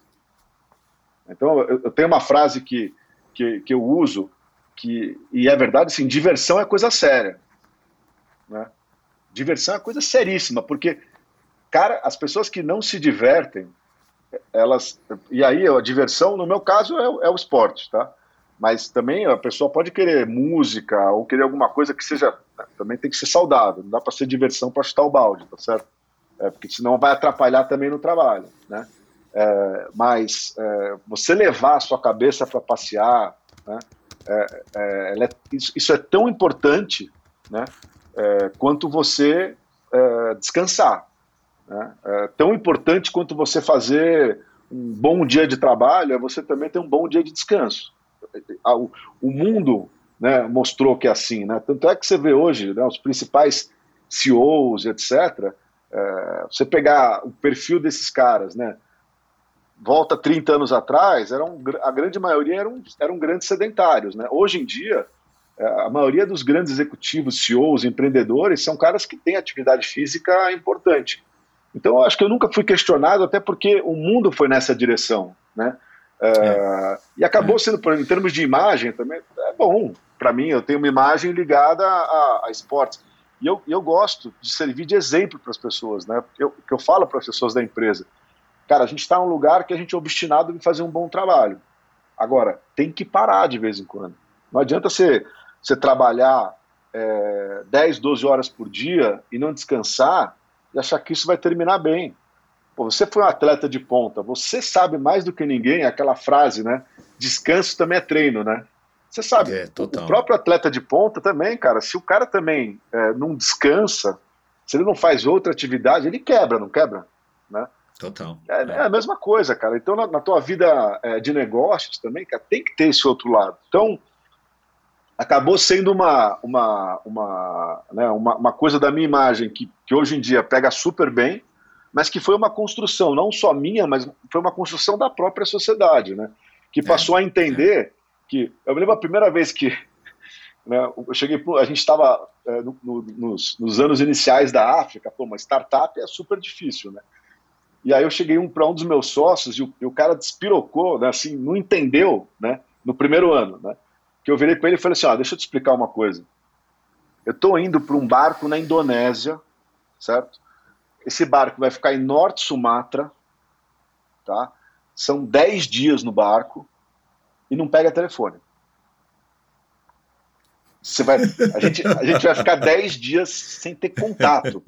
Não, mas estamos no começo da empresa. Eu falei, olha, eu, eu, acho que não vai, eu acho que não vai acontecer nada, mas é o seguinte: depois desses 10 dias eu vou voltar tão bem, mas tão bem, que mesmo que se tiver dado um problema, eu vou ser a pessoa mais apta a resolvê-lo. Fique tranquilo. Eu vou estar melhor do que qualquer um para resolver esse problema. Agora, eu preciso desses 10 dias na Indonésia no barco. E, e, assim, ó, e é, e é um combinado, tá? Eu faço isso todo ano. Boa. Assim, ó, tá certo? Mas são 10 dias que, que, que para mim valem um ano e assim, é sem comunicação, porque é um barco no meio da Indonésia, é, é, no norte Exato. de Sumatra. Assim, você não está nem em Jacarta, né? Que é um lugar uhum. mais civilizado, né? E, e aí também foi um aprendizado, porque aí os meus sócios viram que isso realmente era uma coisa que, que eu estava falando sério, o telefone não pegava mesmo, né? Exato. E, é. e que eu voltava super recarregado, né? E, e, e eu, eu gosto muito, né? É, é, quando as pessoas vêm para mim e falam, pô, eu, eu, eu me, me, inspiro nas coisas como, como você faz, quer dizer, de, de, trabalhar como você trabalha, porque até hoje eu trabalho numa intensidade muito grande, mas eu também é, é, me dedico né, à parte de, é, né, de levar minha cabeça para passear de uma, de uma maneira muito, muito também intensa. Né?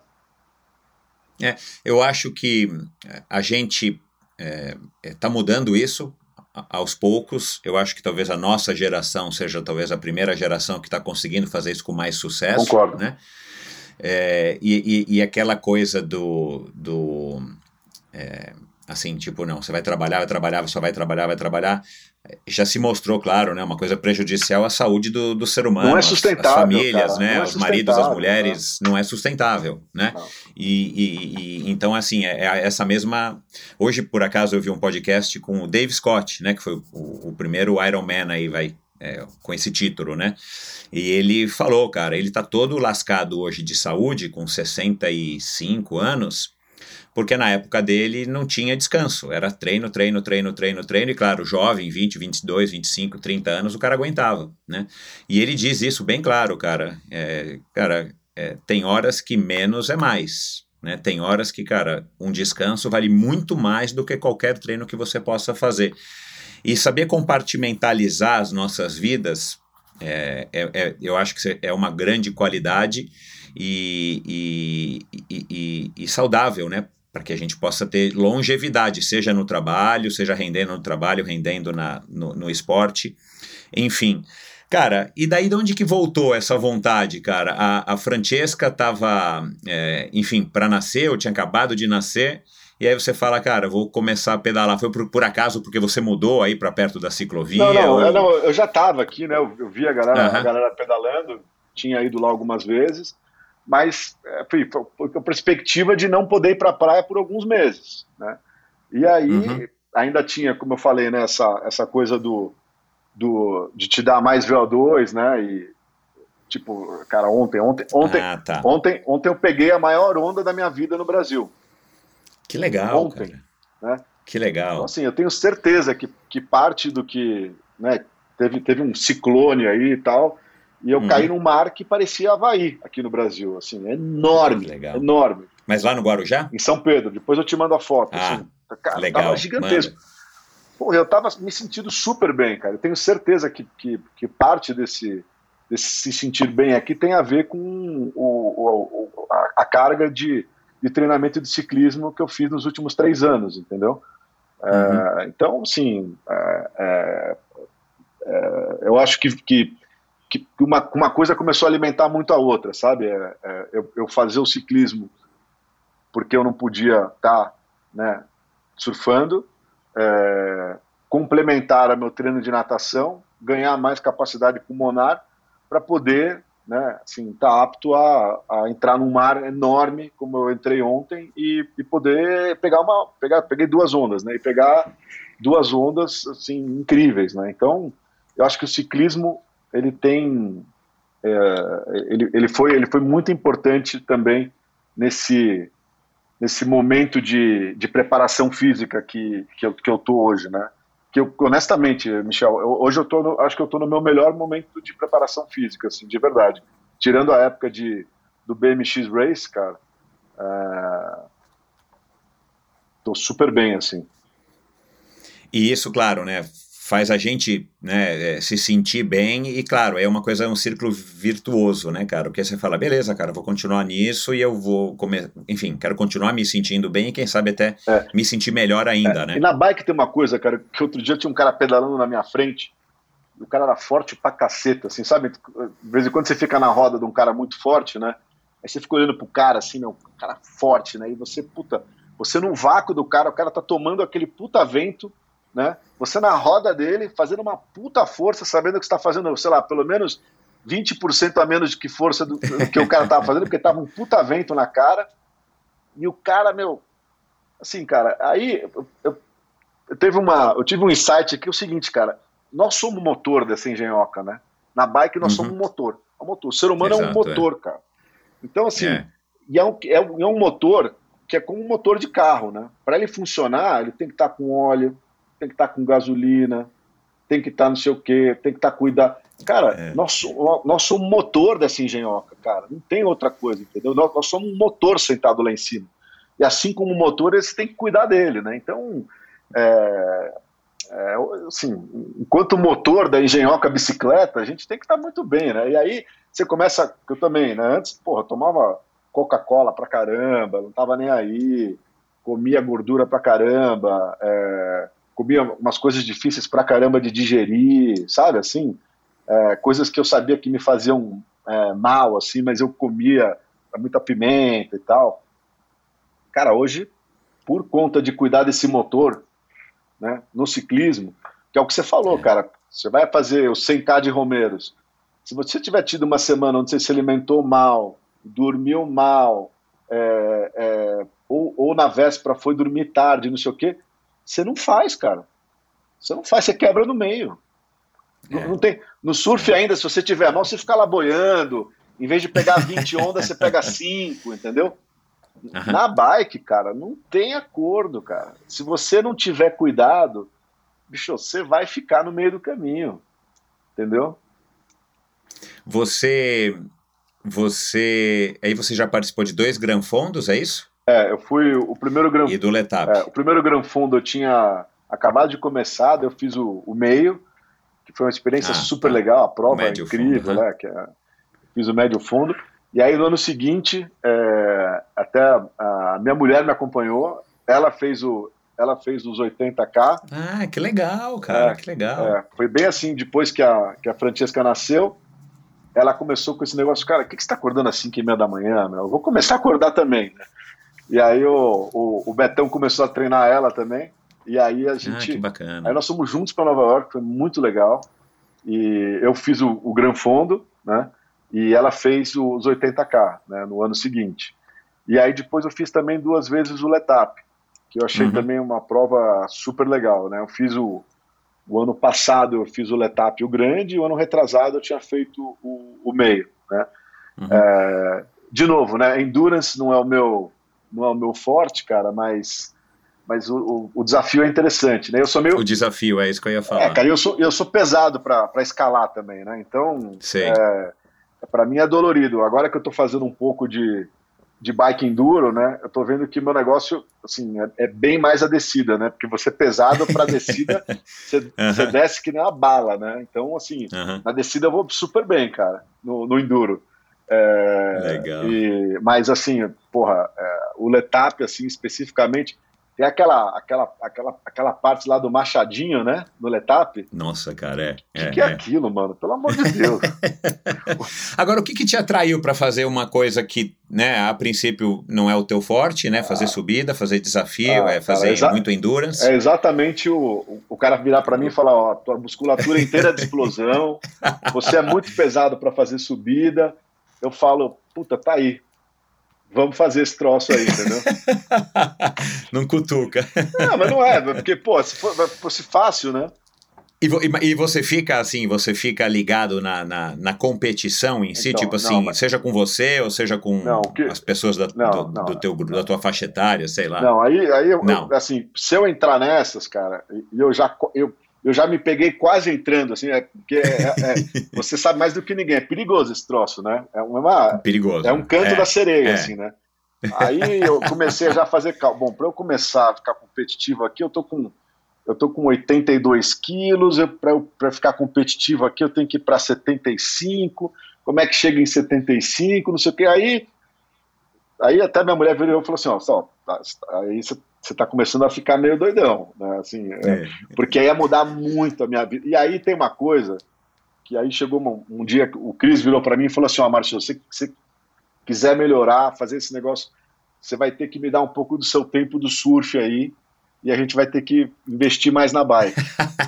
a hora que ele falou essa frase, eu falei, Cris, isso não vai dar, cara. Não. Não, é. não, não. Assim, aí, aí vai. Aí, aí, aí pô, é, que nem, é que nem essa semana, né?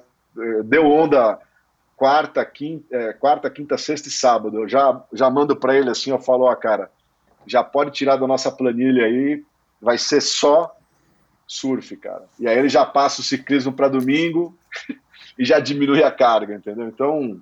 Uhum. É... é... então é legal porque você e, e é legal porque você está conseguindo ter esse equilíbrio é. que, que, que pende ainda para o surf como o teu esporte principal, o trabalho como o teu lado competitivo e a bike de fato é uma maneira de você melhorar o teu condicionamento físico, de curtir também, porque fazer essas viagens, participar de um, de um letap, de um Gran Fondo é de fato muito bacana, mas você está conseguindo se manter é. É, isolado desse, é, desse canto da sereia, como você é. falou, que eu achei legal, porque é verdade, cara, o negócio começa a te sugar, te sugar não, e, a, gente vê gente, cara, que se divorcia, é, que, meu, que quebra a empresa, ah, então, exatamente. o cara despiroca, o cara fica doido, fica doido né, não, porque, pô, você, vê, você vê o cara indo para campos no meio da semana, assim, sabe? Você fala, porra, como assim? Não, calma, menos então, assim, eu, eu, o que eu tento fazer, por exemplo, num Gran Fundo e, e num Letap, para mim é um negócio tão desafiador que só de eu chegar já é, já é uma vitória, entendeu? Uhum. Então eu faço para essas coisas assim, essas provas eu entrei para chegar. Eu tinha me inscrito agora em outubro, né? Num, num que seria o maior desafio para mim até então, que era fazer o Route do Mont Ventoux, né? Que eu que eu Ai, que legal. Tô inscrito ainda, né?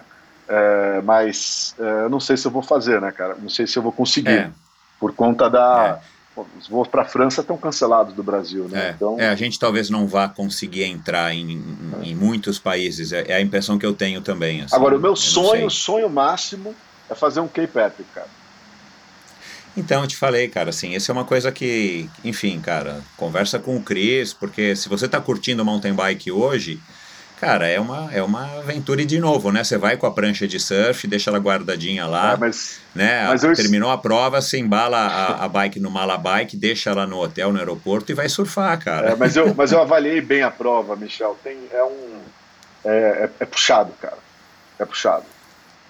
É, tem, tem é, enfim, no mundo inteiro tem, mas na própria África do Sul tem várias provas menores. Tem uma lá que agora me fugiu o nome, o Abraão Azevedo, que, que, que, eu recebi faz pouco tempo, né, que é o nosso brasileiro mais campeão lá na categoria Master, ele falou, eu, eu me, me, me fugiu aqui a prova. Mas tem N provas, né, em vários Isso lugares que é incrível lá, né? menores. Né? Isso que é incrível, que tem os bike parks, as provas passam pelos bike parks. Então, né? cara, é incrível, é incrível, assim, é um... A, a, a maneira como eu gosto de traduzir para quem não conhece a, a Cape Epic, que é ali ao lado, né, do Western Cape, que é o resto da África do Sul eu também não conheço, fiquei só no Western Cape, é como se fosse um Brasil que deu certo, sabe? É, lembra muito, cara, o Brasil, a alegria das pessoas. Não é uma coisa tão certinha como é a Europa ou como é os Estados Unidos ou sei lá, o Japão. Mas, cara, é uma mistura super legal, cara. E, é. sei lá, Quem eu sabe? sou suspeito para falar. Quem sabe? É. Quem sabe? O Cris já falou, ele falou: olha, a prova para você fazer é o Cape Epic. Vamos, vamos? Falei, olha, tudo bem, mas você vai mexer nas minhas gavetas? Você vai, me... você vai mexer no meu surf? Ele falou, vai ter que mexer. Eu falei, então não. eu, ia, eu ia te perguntar, eu ia te perguntar se você já estava começando a ficar com fama agora na, no meio né, publicitário de não é mais surfista, é ciclista, mas eu não vou perguntar porque eu já entendi mesmo que o, o ciclismo é só um, não, mais tô, uma atividade e o surf ainda vai continuar. Mas tô, o pessoal fala, pô, agora tá pedalando também. Ele fala, pô, como é que você consegue tanto tempo para isso? Eu falo, cara, é só se organizar. É. Não, e tem a vantagem, né, cara? Assim, é, o surf não dá para você surfar, pelo menos acredito eu, não todo dia, né, cara? Porque o trabalho de você ter que se deslocar para o litoral, voltar, ou, ou você tá morando no litoral um tempo, passar um tempo no litoral agora na pandemia, é, e, e, e, mesmo no litoral dá para você pedalar, né? Não sei como é que tá lá a Mogi, Mogi Bertioga, não, a estrada de Bertioga ali, é, que eu ali, pedalei muito, o asfalto era horrível, é, não sei como é que é, tá ali, lá. Ali na, no ano passado, na pandemia, eu pedalei bastante lá, só que agora tá muito cheio, Agora, os, ah, sim, agora é. os condomínios, Michel, eles, eles, eles têm um treino muito bom de mountain bike lá. Ah, então ainda dá para fazer causa, mountain bike, dá para fazer gravel. É, por causa das subidas lá, cara. É que o piso é o piso é de paralelepípedo, né? Mas É, então, aí vai de mountain é, bike. Mas as subidas é. são incríveis, cara. Você, lá, é. lá tem um circuito que você faz um treino de, de 40 quilômetros com 1.200 de altimetria. É um super treino, cara. É, legal. Mas, enfim, uh, o ciclismo é, dá para ser um esporte é, adicional na vida de qualquer um, né, cara? Dá. Principalmente para ganhar condicionamento físico. Você passou a tua vida, né, depois que você se tornou um, um, surfista, né? Você já falou aqui de Sumatra, mas você já me escreveu aqui, você já viajou o mundo, né, nesses picos de surf. Sim. É, os, os mais famosos e tal e tudo mais. Uh, como é que você Aí você passou a nadar para ter condicionamento físico para surfar, porque via de regra até então o surf era só final de semana, porque Sim. a vida então era né, São Paulo durante a semana e final de semana.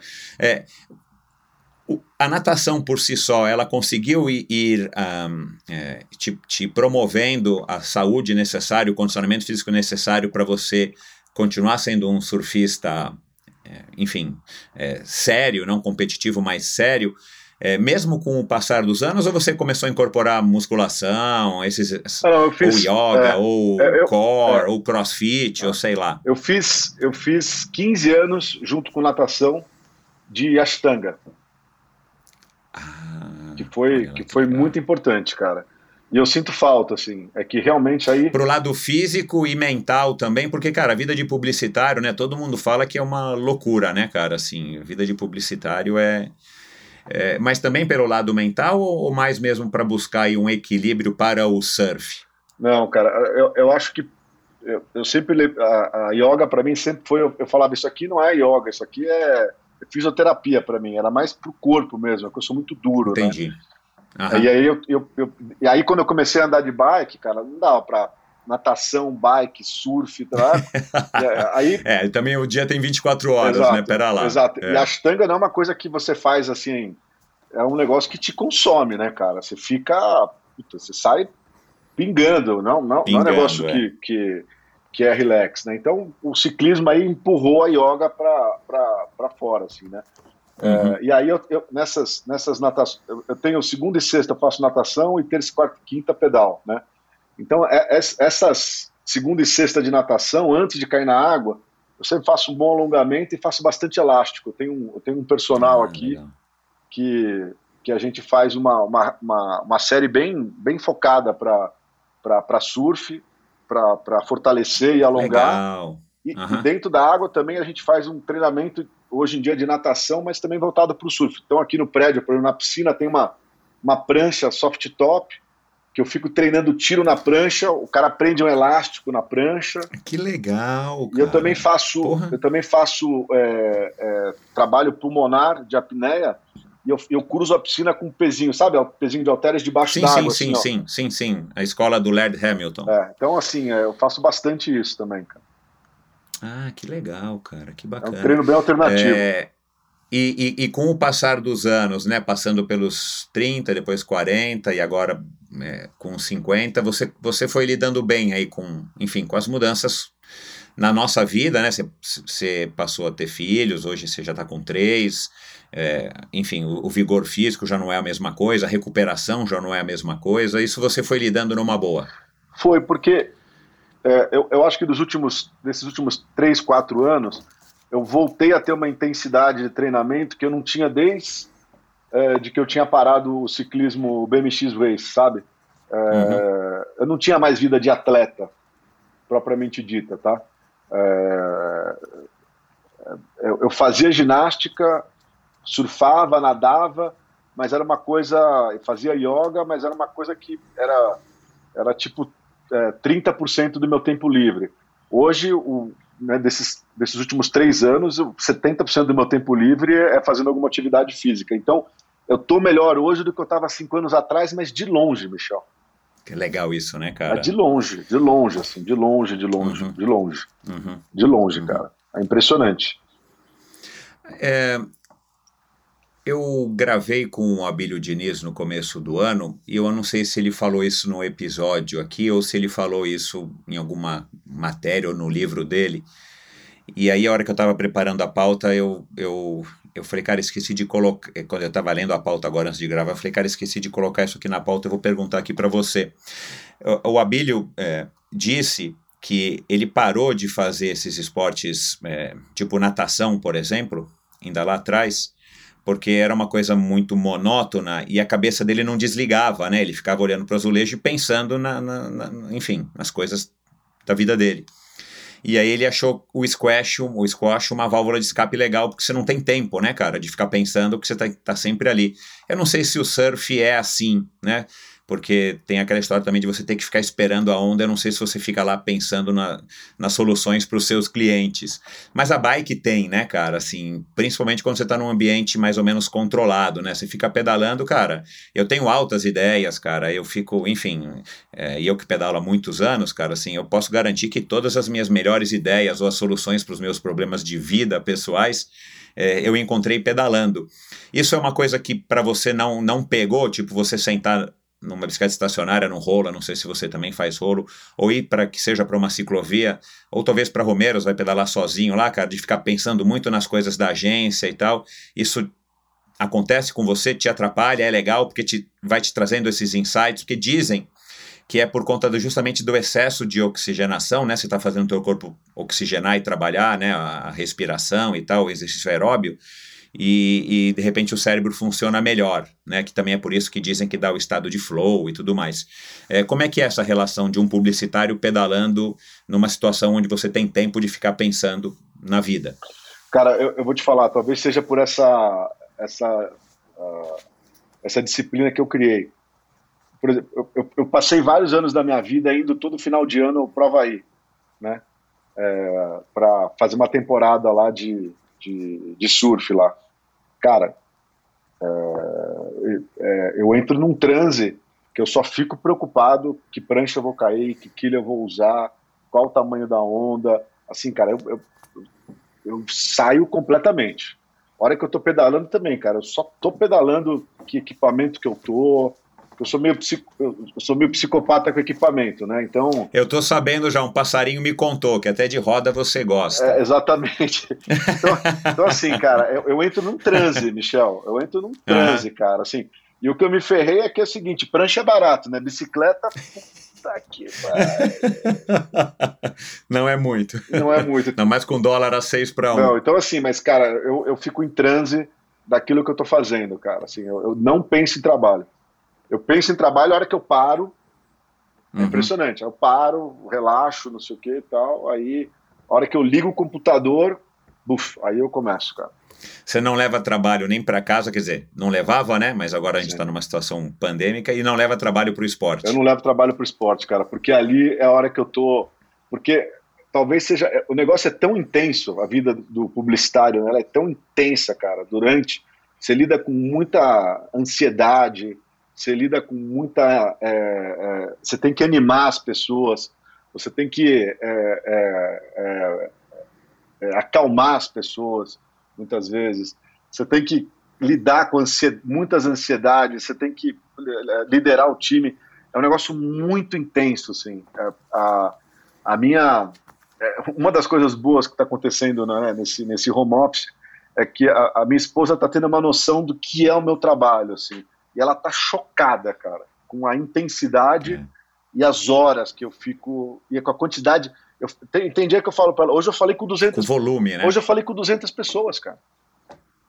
Caraca, e tem dia, teve um dia que eu contei, eu falei com 200, e não falei 200 pessoas num, numa num call, num é, call é, né? Eu, eu, falei com 200 pessoas, cara. Tudo bem, eu, a, a, o maior call que eu, que eu fiz tinha lá que tinham cinco pessoas. Eu, eu escrevi lá cinco pessoas. Mas depois foram, foram o seguinte: foram 90 ligações. Assim, cara, é muito Nossa, intenso, cara. É muito intenso. Uhum. Então, porra, se além disso, nessas 10 horas, 8 horas, que eu fico na frente do computador eh, falando no telefone, eu ainda pensar em trabalho quando eu tô levando a minha cabeça para passear, cara, aí não vai terminar bem, cara. É, é, não vai, ter, é, vai terminar no hospital ou enlouquecendo, é, coitada da tua família. É, não, pô, entendeu? Você, para a gente encerrar aqui, você conseguiria dizer, é, Meco, uma, a coisa mais legal que o esporte te proporcionou na vida, assim, que você valoriza ou chega a falar na, na, nas suas palestras, nas suas apresentações aí pro, pro, nessas reuniões, fale com os presidentes e tal, uma coisa que você se orgulha, né, e, e que você valoriza e que você quer passar para os teus filhos, que você quer passar para as pessoas que, que, enfim, que você influencia, que, que, que né, que estão aí no seu dia a dia profissional? Cara, eu, eu acho que a, a, a a disciplina, acho que é a primeira coisa né, que o esporte deu, que a gente comentou aqui. Acho que é um pouco do wrap-up de tudo que a gente falou, né? Eu acho que é a disciplina uhum. que a gente falou aqui, né? A, a, a, a, capacidade de competir, né? Que te dá o esporte, dá uma capacidade de competir incrível, né? E também, cara, o, o, o, a, a, o, a, o, o como é que chama? O, o desafio, né? Por exemplo, a gente estava falando aqui, puta, mas você é um cara pesado, você é um cara é, que tem musculatura mais de explosão, Pô, você vai fazer uma prova de endurance que é conhecida por ter muita subida, cara. Puta, vou tentar, né? Então acho que o, o esporte deu isso também para mim, né? Essa, essa capacidade de, de, de você se desafiar, né? É uma determinação, uma. É, pô, né? o, o, meu filho, né? Eu tô levando ele direto comigo pedalar e meu filho de 10 anos, pedalar e surfar, né? Aí eu levei outro dia ele naquela pela pela ciclo pela ciclofaixa, pela ciclovia. Sabe aquela aquela aquela parte que dá uma subidinha antes de chegar na Avenida Ibirapuera ali, sabe? Você vem dos você, Sim, você vem da Faria Lima ali, tem uma subidinha ali, né? É, é. Tem uma subidinha. Pô, aquela subidinha eu, eu tava no meio da hora que eu olhei para trás, o moleque tava meio cansado pra caramba, largou a bicicleta. aí, dez anos, né? Tem o um Ravi. Dez anos. Aí chegou lá em cima, cara, ele tava assim, não, porra, porra, não, cara, não conseguiu, eu nunca vou conseguir fazer essa subida. Porra, outro dia, chegou aqui, ele falou, papai, eu quero que você me treine para eu conseguir fazer aquela subida. Porra, cara, que legal. Aí nós descemos na garagem aqui, cara, tava chovendo no dia, né? Uhum. Porra, eu fiz ele subir 12 vezes a rampa da garagem aqui. E o moleque, o moleque, não, vamos mais uma, pai, vamos mais uma. Porra, cara, assim, é, tem uma determinação que tá saindo dali, entendeu? Claro, opa. E ele, ele falou, cara, eu vou voltar lá e eu vou subir Isso. aquela, eu vou subir aquela, aquela, vou fazer aquela subida lá. Eu falei, não, show. Vambora. Cara, que legal, cara. Então, assim, eu acho que essa coisa do desafio, então, acho que é disciplina, né, é competição e o desafio, não necessariamente de você, de você ganhar, porque ele fazer aquela subida lá não tá ganhando de ninguém.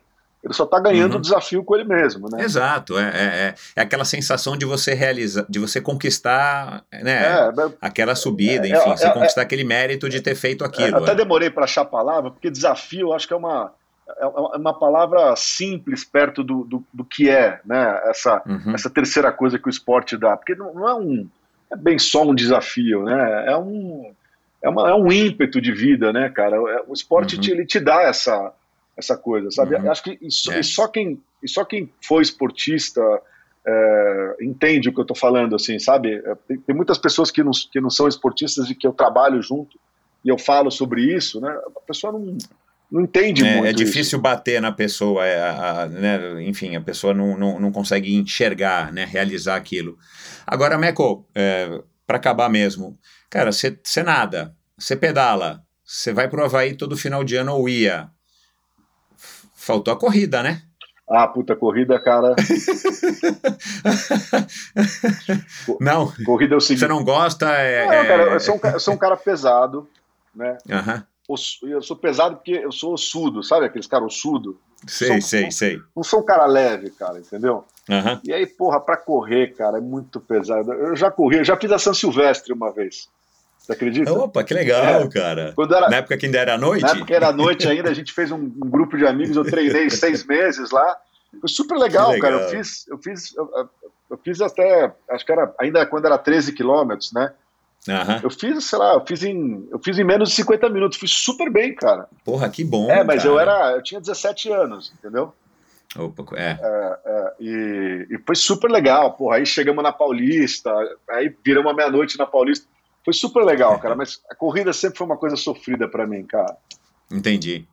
Entendi. Aí... Porque, cara, ou, né, você falou de, do Havaí, claro que eu não, não posso deixar de lembrar de Kona, né, cara, que, que, que o, o, o Havaí é, é uma das mecas para os surfistas, mas é a meca do triatleta, né, de qualquer triatleta. Legal, cara, é, muito obrigado. Tem algum desafio ciclístico, é, além desse... É, Haute Mont Ventoux, que a gente não sabe se vai acontecer, mas é, alguma vontade, alguma coisa que está na tua lista, além também da Cape Epic, é claro, mas uma coisa mais factível, assim, não, cara, a hora que voltar tudo eu vou fazer não, de novo cara, um Gran Fundo, é, eu vou... É, eu, queria, eu queria muito, minha mulher falou semana passada, quer dizer, semana passada, é, falou há, há, dois dias atrás, ela falou, pô, vamos fazer de novo um, um, um Gran Fundo em Nova York, né? Então, é, acho que seria muito legal a gente voltar a fazer um Gran Fundo juntos lá. Olha lá, isso é legal, né, cara? É, foi muito legal. É, deixa a Olivia, é, de ano que vem talvez dê, né, cara? Deixa a Olivia passar aí dessa é. fase de amamentação e tal. E, eu vou fazer o Letap e... de novo agora, em Campos, estou inscrito. Estou inscrito pro Letap do Rio também, que não sei se vai rolar. É, cara. Mas o que sabe o que eu queria fazer que eu não, ainda, que eu não né? fiz? É, eu queria fazer uma viagem de uma viagem de, de mountain bike aí para essas tipo Whistler no verão, entendeu? E, e descer de bike ah, aquelas piramideiras lá. Acho que isso é uma coisa legal. que eu gostaria de fazer. Ou ir é, para o deserto é. de Mojave, sabe? Andar de mountain bike uhum. lá. Uhum. Uh, enfim. É. O deserto do Mojave, enfim, eu, eu, eu, eu, descobri que eu gosto de desertos, sem querer eu descobri isso. Mas o deserto do Mojave já pedalei lá, cara, é legal, meu, assim, é, é uma, é uma, é uma, é uma experiência bem inóspita, cara. É, e se prepara porque venta, né?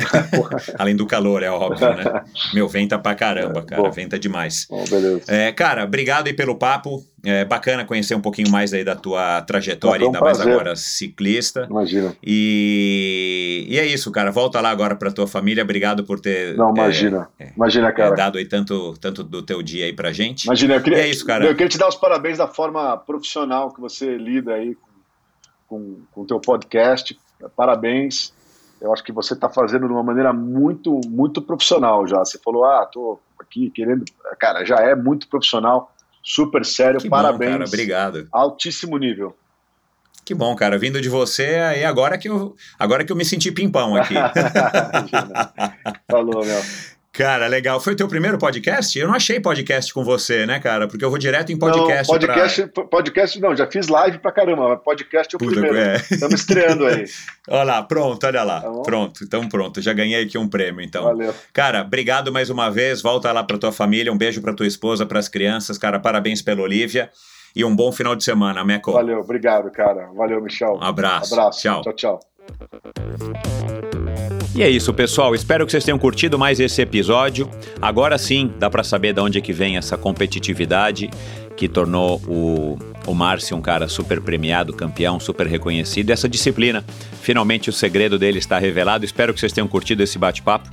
Um cara aí super bacana aí com, com uma história de vida bem legal e com algumas, alguns ensinamentos é, que eu acho que vale a pena ser compartilhados. Aliás, dê um alô pro Márcio, né? Eu vou colocar aqui no post do episódio de hoje, lá no meu site, como eu faço sempre, no endorfinabr.com, alguns links para que você entre em contato com o Márcio através das redes sociais, para que você conheça um pouquinho melhor o Márcio, ou alguns assuntos que a gente mencionou na conversa de hoje. Aliás, a gente falou aqui da Cape Epic, falei do Abraão Azevedo, né? Foi um episódio que já faz aí umas duas, sei lá, umas duas semanas, três semanas que foi ao ar. Dá uma olhadinha lá se você quer conhecer o, o, um cara aí, um super atleta, um perfil completamente diferente do Márcio, mas um cara também igualmente disciplinado, igualmente competitivo. Não é à toa que é, com 50 anos ele ainda está no topo do, do mundo aí na categoria dele, na categoria Grandmaster lá na Cape Epic. E também Abílio Diniz, claro, o grande Abílio Diniz, é, um super executivo que tem o esporte no DNA e que fez tão bem para o nosso esporte brasileiro durante muitos anos. Vai lá, é, você acha todos esses convidados e todos os convidados do Endorfina nesse mesmo lugar que você está ouvindo esse podcast hoje, seja no meu site ou no seu agregador de podcasts preferido. E se você ainda não assina a newsletter do Endorfina, vai lá é, no meu site e você preenche lá seu nome seu e-mail, claro, como, como enfim, como é normal para você é, receber um newsletter e toda sexta-feira ou a partir da próxima sexta-feira você já recebe na sua caixa de entrada, na sua caixa de e-mail, uma dose extra de inspiração para o seu final de semana com assuntos que eu gosto de compartilhar com vocês, seja sobre o, o convidado da semana, sobre convidados que já passaram por aqui, futuros convidados e dicas, simples dicas que eu gosto de estar tá dividindo e compartilhando com vocês. Muito obrigado pela audiência, muito obrigado pelo apoio. Vai lá no na Apple Podcasts, faça um review, escreva uma mensagem para mim falando sobre o que, que se trata, o que, que você acha do Endorfina, isso ajuda muito o Endorfina a chegar cada vez mais longe a, a novas audiências e, e isso, claro, para mim é super gratificante. E até a semana que vem com mais um episódio sensacional que, por sinal, tá gravado e vocês não perdem por esperar. Então, vamos lá, quinta-feira da semana que vem, vocês vão ter aí mais um episódio espetacular. Valeu, um abraço e até a próxima. Esse episódio foi um oferecimento da Seven Sherpas, uma empresa com sede na Califórnia especializada em experiências esportivas nos destinos mais legais do mundo, inclusive aqui no Brasil, com roteiros exclusivos e personalizados. Além do calendário de viagens programadas, a Seven Sherpas tem como grande diferencial day rides em mais de 30 cidades pelo mundo e viagens customizadas para você, sua família ou grupo de amigos. Saiba mais em sevensherpas.com e siga Seven Sherpas no Instagram, lembrando que o Seven é numeral. E se você quiser conhecer um pouquinho mais sobre o criador da Seven Sherpas, ouça meu episódio com Christian Kittler. Foi uma história muito legal, um bate-papo muito legal com ele que também é o criador do Active.com e do Ativo.com. Esse episódio também foi um oferecimento da Titanium Vida, Saúde e Previdência, que com seus quase 20 anos de história, o comprometimento total com seus clientes e uma alta credibilidade, oferece as melhores soluções em proteção e segurança que você encontra no mercado, com planos de seguro de vida, saúde e viagem. A Titanium oferece serviços para o seu bem-estar, como o seguro de vida resgatável, que além de resguardar e proteger o futuro das pessoas que você ama, te dá a opção de resgatar os valores em seu seguro para utilizá-los no que quiser ou precisar. E o seguro saúde com cobertura mundial e livre escolha de médicos, clínicas e hospitais. Colocar a Titanium em seu futuro é uma escolha sensata. Aproveite os melhores momentos da vida com quem você ama, livre de preocupações com o amanhã. Siga e conheça mais sobre a Titanium através do seu perfil no Instagram em titanium.consultoria. Não conte com a sorte, conte com a Titanium. E ouça o episódio com o fundador da Titanium, meu grande amigo é de longa data, mais de três décadas, o Giovanni Caldas. Dá uma olhadinha nesse mesmo agregador de podcasts que você está ouvindo agora, esse finalzinho desse episódio aqui agora, e procure por Giovanni Caldas. E por fim, esse episódio foi um oferecimento da Bovem Energia. Bovem há uma década fornecendo energia e gerando resultados para consumidores no mercado livre. Quer ser livre? Fale com a Bovem, energia que inspira. Saiba mais em bovem.com.br e através do perfil deles no Instagram, bovem energia. Obrigado por ouvir esse episódio do Endorfina. Acesse o endorfinabr.com Vá no post do episódio de hoje para conhecer um pouco mais sobre o meu convidado e alguns assuntos abordados em nossa conversa. Lá você ainda encontra todos os episódios do Endorfina. Siga o Endorfina BR no Instagram e confira imagens inéditas e inusitadas dos meus convidados. Participe enviando comentários e sugestões. Se você curtiu, colabore assinando Endorfina no seu agregador de podcasts preferido e compartilhando com seus amigos.